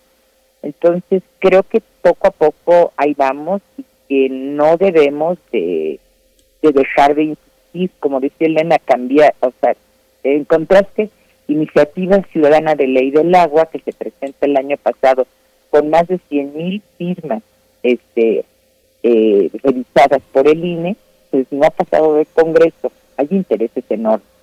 Pero pues la única que tenemos es que nos hagamos responsables y exijamos algo que nunca, bueno, que casi nunca hemos hecho, exijamos a los diputados, exijamos a nuestros congresistas, exijamos a nuestros senadores públicamente. Entonces creo que academia y medios de comunicación como ustedes tenemos una responsabilidad eh, fundamental. Ahora nosotros estamos relativamente protegidos en las ciudades y nuestras instituciones, pero también conocemos casos, hemos tenido en el seminario eh, un caso extremo es el de Tlachinolan en Guerrero, donde el ejército muchas veces a, a, Guerrero, es tristemente célebre, actuado de la mano del crimen organizado y las gentes, bueno, van, tenemos décadas de violaciones gravísimas eh, de derechos humanos eh, que se protegen relativo, relativísimamente, diría yo, pues a partir de, del respaldo de instituciones internacionales, pero pues sí, el tema de la amenaza de defensores de derechos humanos y ambientales en distintos ámbitos es gravísimo. Yo creo que estamos muy cerca de una crisis humanitaria. Este aspecto, doctora Kotler, eh, que tiene que ver con las próximas elecciones, ¿ustedes se han acercado? ¿Tienen proyectos de, de gobernadores eh, interesados en distintos partidos por participar con la comunidad científica, por respetar a los activistas, por ponerle un alto al crimen organizado, desde madereros hasta extractivistas? Bueno, sí ha habido acercamientos con legisladores, además en una de las sesiones estuvo la senadora Susana Hart, ¿no? que ha estado trabajando muy de cerca con comunidades en Oaxaca. Tenemos prevista una sesión, si Leti no me contradice, creo que es el 6 de mayo, este o después sí, que va a ser sobre justamente cambios legislativos y si quisiéramos comprometer a candidatos sobre esos cambios legislativos. Es decir, nuestra estrategia de seguir con medidas legislativas que las comenzamos desde el 2018, este, yo creo que sí es una apuesta importante a estos cambios. Eh, pregunta que le hacía Leti un poquito por qué la esperanza es esta participación ciudadana que yo veo cada vez más activa y el, el problema es que como contraparte cada vez hay más asesinatos a defensores ambientales, ¿no? Pero justamente la hay porque la organización social cada vez es más grande y cada vez es más fuerte y yo creo que eso ya es motivo de esperanza, ¿no? El problema es son las consecuencias. La delincuencia organizada, eso yo creo que ya es un tema que a nosotros nos sobrepasa y lo que habría que estar discutiendo y lo discuten otros medios, ¿no? También en el Colegio de México hay sesiones al respecto, es, bueno, cuál es la estrategia adecuada, ¿no? Contra este eh, delincuencia. Eh, ya nosotros no nos hemos metido mucho en ese tema, pero sí hay otros foros y sí hay otros investigadores que también están generando este ideas y posibles soluciones, ¿no? Es decir, no no hay una posibilidad de la academia como a veces se hace creer. La academia, hay una academia que está muy activa y que está muy involucrada, ¿no? Y entonces yo creo que sí hay motivos de esperanza. No, no, no hay que terminar esto del negro. Hay motivos de esperanza y también a nivel de gobierno hay pequeñas señales, como decía Leticia. Yo sí quiero reconocer del CONACIT estos programas, este, nuevos programas de investigación y de incidencia. Yo creo que es nuevo es, y son muy importantes y ojalá que sí salgan bien. La reforma laboral es una, pequeña, una pequeñísima esperanza, que no haya outsourcing también es una pequeña esperanza, pero lo que nosotros queremos es que este país requiere transformaciones mucho más profundas y lo que queremos hacer es forzar, es empujar a esas transformaciones. Sí creemos en las transformaciones, pero ya queremos que comiencen a suceder. Sabemos que es gradual, son procesos, pero en algún momento se tienen que comenzar. Y lo que nos preocupa un poco es esta pasividad, esta lentitud, esta dudas en realmente llevar a cabo estas transformaciones. Pues Está hecha la invitación para el último de los conversatorios de, eh, que se han organizado por parte del SUSMAI y este último que tendrá lugar el próximo jueves 6 de mayo a las 10 horas, a las 10 de la mañana, a través del canal de YouTube del SUSMAI. Así fácilmente pueden llegar, ver este nuevo conversatorio y los tres anteriores. En esta ocasión se titula La salida de la crisis debe ser igualitaria, campesina y sustentable. Bueno, ahí está este gran tema fundamental, el campo. Y, pues agradecemos mucho esta conversación, doctora Leticia Merino, coordinadora del SUSMAI. Muchas gracias como siempre por, por su participación en este espacio. Gracias también, doctora Elena Kotler. No sé si me estoy escuchando del todo, creo que sí, pero bueno, también doctora Elena Kotler, muchas gracias, investigadora del Centro de Investigación de Ciencias de Información Geoespacial, doctora en Ciencias Agronómicas. Hasta pronto, muchas gracias. Muchas gracias a ustedes. Hasta luego. Muchas gracias. Vamos a ir con música, vamos a escuchar de Holly Cook, Desdémona.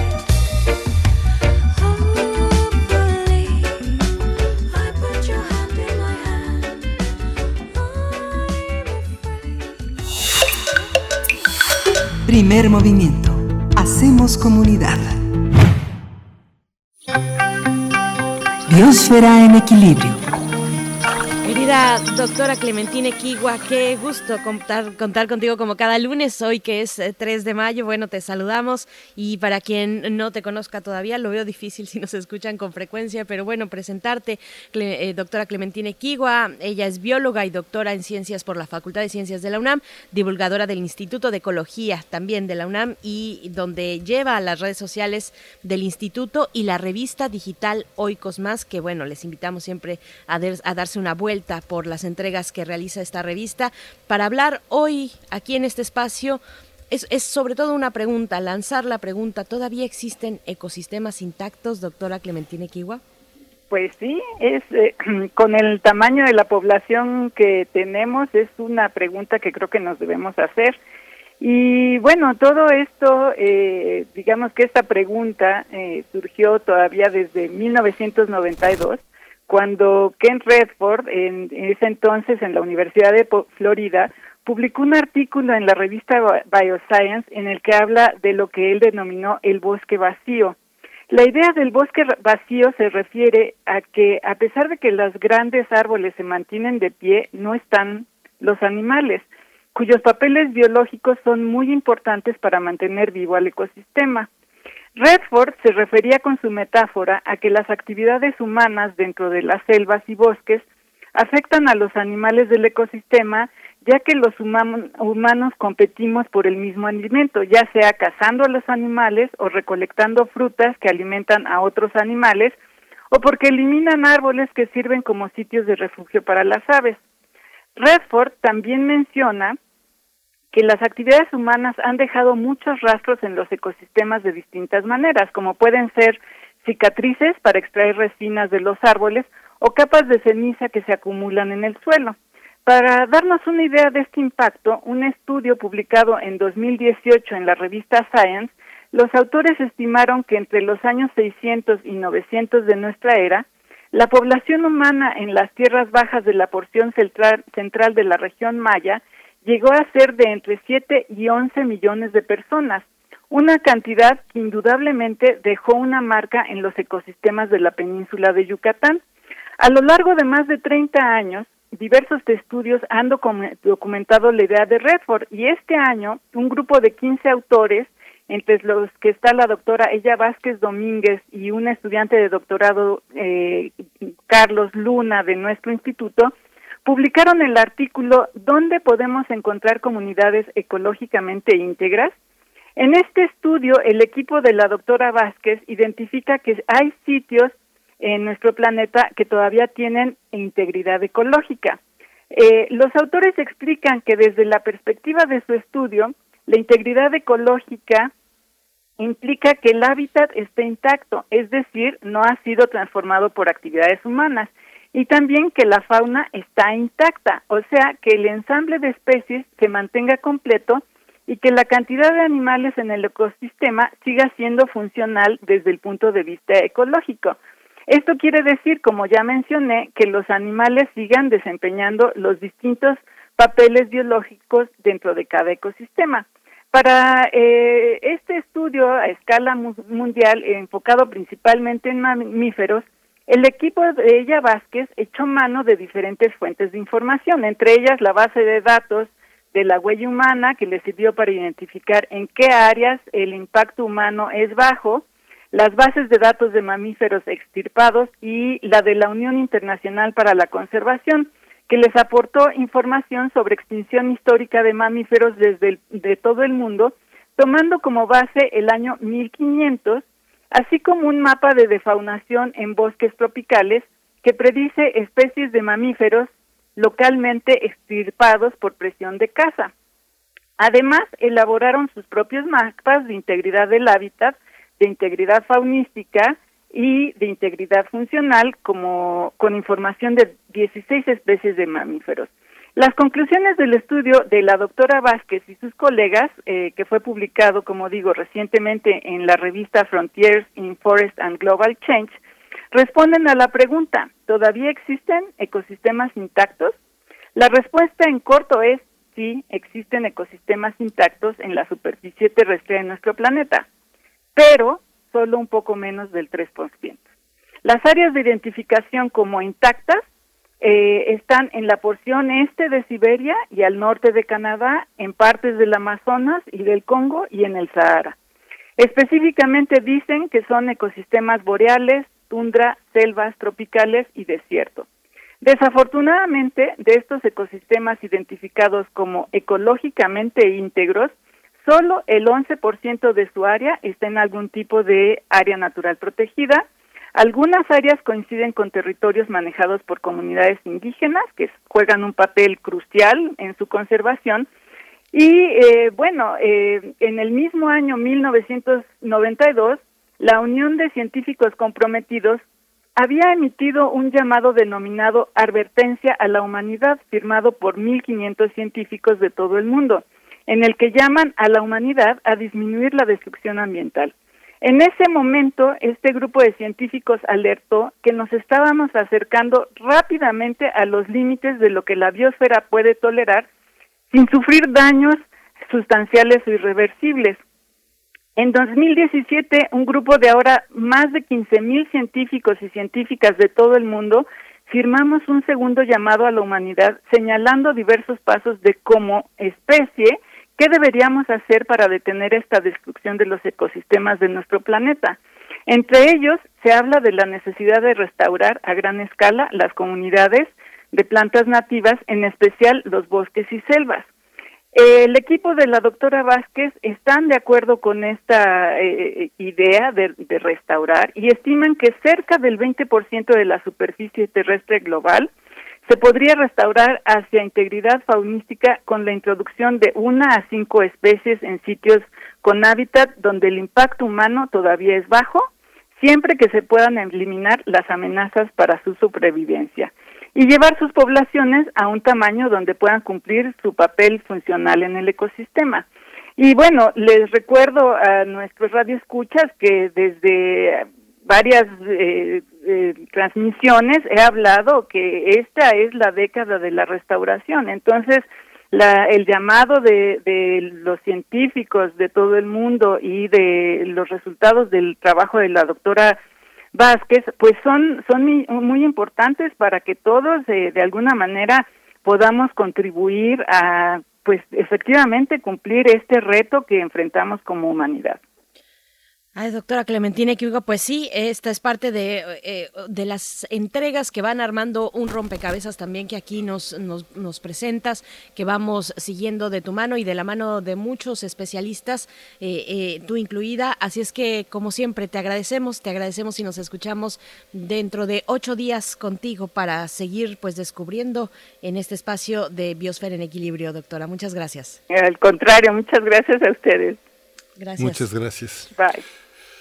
Pues vamos eh, en la siguiente, en, eh, quédese, quédese con nosotros aquí en Radio Nam. La siguiente emisión es, es Xochicóscatl. Eh, espero eh, tener la, eh, la, correcta pronunciación de esta hermosísima palabra en náhuatl. Así que bueno, quédese. Vamos, vamos a despedir esta emisión de primer movimiento con música con música. Vamos un día cualquiera, es lo que vamos a escuchar a cargo de Masica.